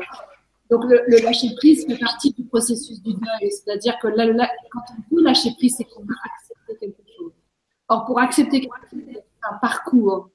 Ce parcours, il est nécessaire si on n'arrive pas à lâcher prise. Je donne un exemple. Euh, il, y a, quelques mois, j'étais partie euh, à Paris, j'avais pris les transports en commun pour aller m'acheter du thé, euh, mon thé préféré. Donc, je, prends le transport en commun pendant une heure, ce que je déteste fondamentalement. J'arrive aux Galeries Lafayette, je vais chez Mariage Frère, je m'achète du thé. En plus, j'en achète pour une de mes copines, j'étais hyper contente. Je reprends le métro pour rentrer. Et à la station d'après, je vais pour sortir et je me rends compte que je n'ai pas mon sac et que mon sac de thé, je l'avais oublié euh, dans, dans, la station de métro euh, et j'avais laissé le sac sur le siège d'à côté où j'étais assise. Donc, qu'est-ce qui se passe? Le déni, qui, est la première étape du deuil. Non, mais c'est pas possible. Je me dis, non, mais c'est pas possible, j'ai pas oublié mon sac. Mais non, mais ça doit être là, mon sac, c'est pas possible. Je rêve. Voilà, D'accord? Après, la, seconde phase, c'est la colère. Donc, si je m'aime pas, qu'est-ce que je vais dire? Ah, mais je suis conne, euh, j'ai oublié ça, mais quelle nulle, euh, etc. Si je m'aime pas, ce qui pas été mon cas, heureusement. Après, la tristesse. Bah oui, euh, bah, je suis triste parce que du coup, je je vais pas avoir monté, ma copine n'aura pas son cadeau. Et ça, c'est la troisième phase du, du deuil. Et c'est une phase qui est aussi importante, parce qu'elle permet de laisser sortir la souffrance, la peine, le chagrin, etc. La phase qui va être importante, après on appelle ça le marchandage, c'est une phase plutôt intellectuelle qui nous aide à, euh, à regarder les choses autrement pour pouvoir passer à l'étape de l'acceptation. Et sans cette phase de marchandage, c'est l'étape du choix. En fait, soit j'ai le choix de rester là-dedans et, auquel cas j'oscille entre la tristesse et la colère, voire le déni. Je peux rester des années là-dedans. D'accord? Et l'étape de marchandage, c'est l'étape qui commence à, parce qu'on a fait euh, ces, trois étapes-là, qui commence à nous montrer qu'il y a autre chose de possible, ou qui est plutôt, parfois quelque chose d'intellectuel pour nous aider à passer le cap d'après. Et moi, ce que je me suis dit là, c'est pour pas ronger ça pendant deux heures euh, en rentrant chez moi et être miné, c'est de me dire, bah, ça va faire plaisir à quelqu'un. Il y a quelqu'un qui va avoir un cadeau parce que celui qui va tomber sur le sac, bah, j'imagine qu'il va le prendre et qu'il va l'emmener chez lui. Et ça, ça me permet d'apaiser en fait ma tristesse, de, de moins m'en vouloir parce qu'il va y avoir quand même une issue positive, parce que c'est pas perdu pour tout le monde. OK Et donc, je vais pouvoir passer à l'étape d'après le marchandage, qui est l'étape d'acceptation. Et à partir de ce moment-là, je peux lâcher prise. Voilà. Donc, avant le lâcher prise, il y a toutes ces étapes. Il y en a au moins quatre. Ouais. ouais. Euh, donc lâcher prise, c'est vrai qu'on en dit à toutes les sauces. C'est pas si facile que ça parce qu'il faut suivre un processus. C'est très dur. Tu vois, toutes ces dans, dans, une séparation, c'est pareil. Mon, mon, mon, conjoint vient de, vient de me quitter. Oh, non, c'est pas possible. Non, c'est pas possible. C'est horrible et tout. Ah, après, la colère, ah, mais le salaud, je le déteste, je vais lui faire un procès, il baver. La tristesse, ben, c'est pleurer, pleurer, pleurer, pleurer, pleurer, pleurer. Étape de marchandage, ça peut être, euh, bah, peut-être qu'on restera amis. Voilà. Quand on est sorti un peu du processus, on arrive. Et puis bon, après, on reste amis ou pas. Et après, on accepte. Et après, on accepte. Et, il faut du temps, d'accord? En, général, il faut à peu près un an pour faire un deuil important. Donc, l'histoire du paquet de thé, euh, il m'a fallu euh, peut-être deux heures. Donc, c'est proportionnel euh, en fonction de la gravité de la situation. Bon, il y a des deuils qui sont très difficiles à faire, comme par exemple les enfants. Hein, Quelqu'un qui perd son enfant, son bébé Bon, ça c'est très très difficile, on s'en remet jamais vraiment. L'idée c'est aussi euh, de vivre avec, avec ça. Et heureusement qu'il y a des praticiens qui sont là pour nous aider dans ces moments-là à dépasser et surtout à mettre du sens. Hein. Et c'est là où tout le côté spirituel peut être important quand on a une, une ouverture à ça.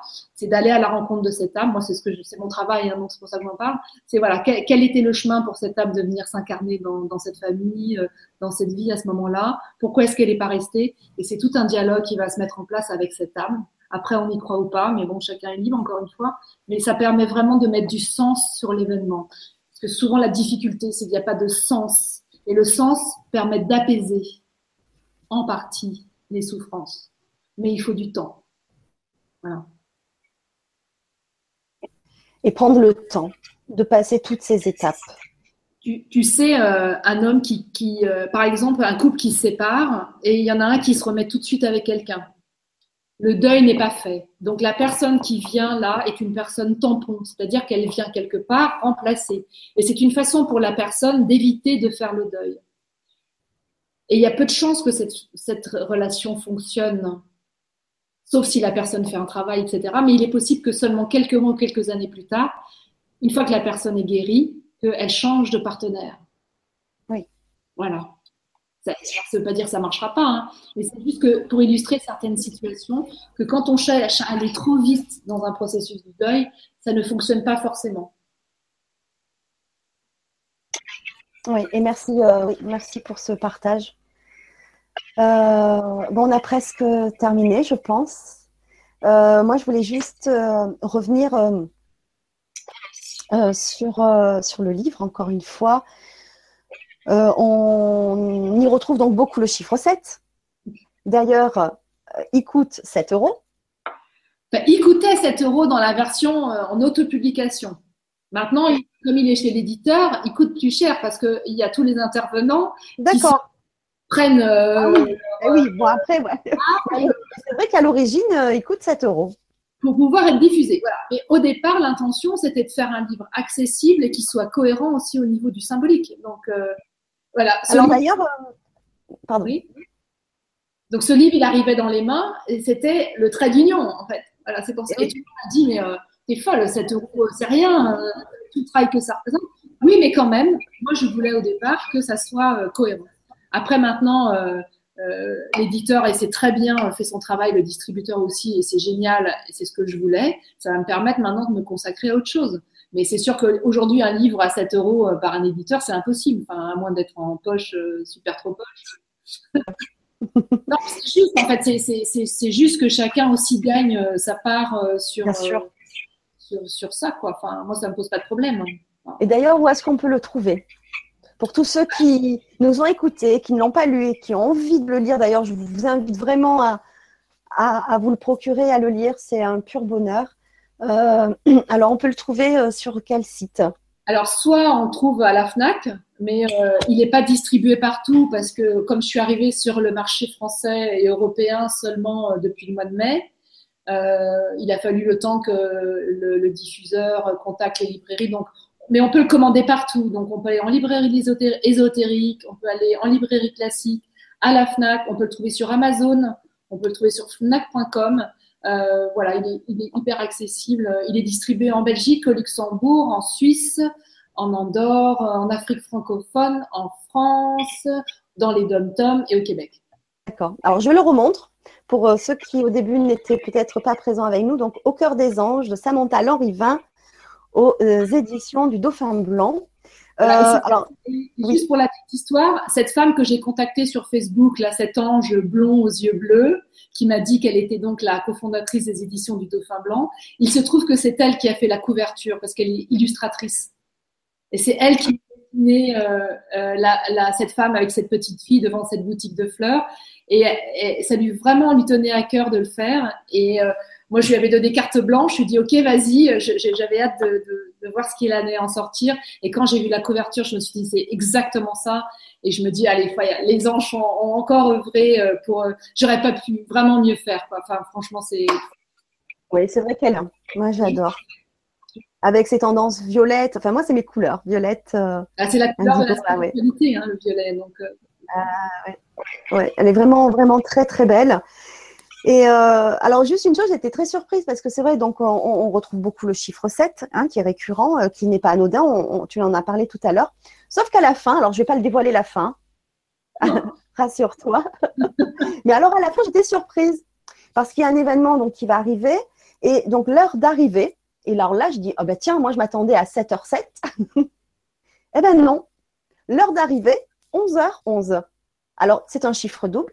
Je pense que c'est un chiffre qui n'est pas anodin. Alors, est-ce que toi, tu as une petite explication sur ce chiffre? Écoute, euh, juste avant que tu me poses la question, je n'en avais pas. Euh, voilà, et en, recherchant sur, euh, effectivement sur Internet la signification des heures doubles et notamment des heures miroirs, 1h11, 11h11, j'ai regardé, j'ai trouvé la, symbolique du 1 et je me suis dit, tiens, c'est peut-être aussi une une, ligne directrice pour euh, inconsciente hein, pour euh, la suite. Donc juste en quelques, une petite phrase que je lis sur mon sur mon iPhone. Donc le nombre 1 est le symbole du commencement, du point de connexion entre l'élément humain incarné et notre partie divine, nous apportant la guidance adéquate. Voilà. Le nombre 1 assume la responsabilité du meneur, de chef, de défricheur, de pionnier, d'inventeur. La personne retrouve sa divinité intérieure, source de confiance en soi, d'initiative, de création, de manifestation de la volonté de la source. Voilà. je, pense que, c'est téléphoné et que l'univers euh, va aussi euh, conspirer pour que dans la suite, euh, il y ait en trame de fond cette, cette orientation, j'ai l'impression mais je, ne l'avais pas euh, perçu avant que tu me le demandes. Merci. Bon, alors euh, on se retrouvera pour le prochain. Et eh oui, si Dieu veut. mais les anges veulent, alors. c'est sûr, c'est sûr. Bon, en tout cas, merci de, merci de m'avoir invité. Euh, je tiens aussi à remercier Laura Azenar hein, qui m'a mise en contact avec toi, qui a écrit aussi un très beau livre sur l'arthrose, comment vaincre l'arthrose, qui m'a beaucoup aidé. Et euh, voilà, c'est grâce à elle cette rencontre et j'ai aussi de la gratitude pour elle et bah, aussi pour toi et aussi pour toutes les personnes qui sont venues euh, ce soir à notre rencontre. Vraiment, merci du fond du cœur, euh, parce qu'il n'y a pas un jour dans ma vie où je me dis comment je vais pouvoir euh, contribuer à, à, à, une meilleure, euh, à un meilleur monde, à une meilleure planète, et que bah, sans vous, voilà, j'y arriverai moins bien. Et voilà, beaucoup de gratitude. Merci. Ben, merci à toi, Samantha. Oui, merci à Laura, puisqu'elle nous a mis en contact il y a quelques temps. Euh, Laura, qui est, euh, qui est intervenue sur LGC6, ma première euh, émission.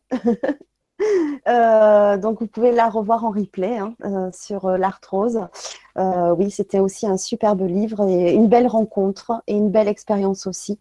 Merci aux intervenants parce que grâce à vous, si vous ne preniez pas du temps pour venir partager avec nous sur le grand changement, ben voilà, ça n'existerait pas. Donc vraiment merci pour, euh, toi, Samantha, pour tous les, intervenants, les futurs intervenants. Merci de prendre du temps, voilà, de, pour partager. Merci euh, aux personnes qui sont présentes euh, ce soir. Merci aux personnes qui vont voir euh, la vidéo en replay. Merci pour vos questions et pour votre participation.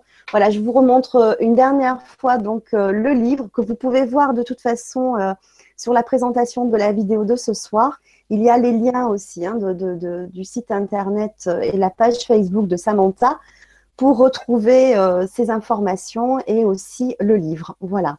Euh, donc nous, on se retrouve euh, ben, très bientôt. On se retrouve lundi 27 février avec Magali Florence qui va nous parler des thérapies vibratoires. Donc ça va être encore un sujet très intéressant. Et on se retrouve également vendredi 3 mars. Alors pour mon premier vibratelier, voilà, les vibrateliers euh, vont commencer euh, sur euh, LGC6.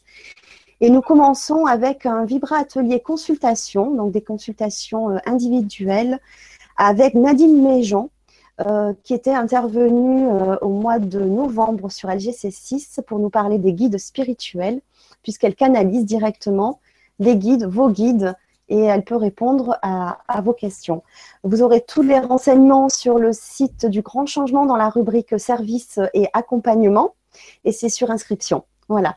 Donc, euh, ben voilà, je vous remercie euh, tous. Passez une belle semaine. Passez une belle Saint-Valentin pour les amoureux. N'oubliez pas de vous faire un cadeau. Oui. Merci euh, Samantha, merci à tout le monde et à très très bientôt, à très vite. Passez une belle semaine et surtout prenez soin de vous. À très bientôt. Je vous embrasse. Bonne soirée.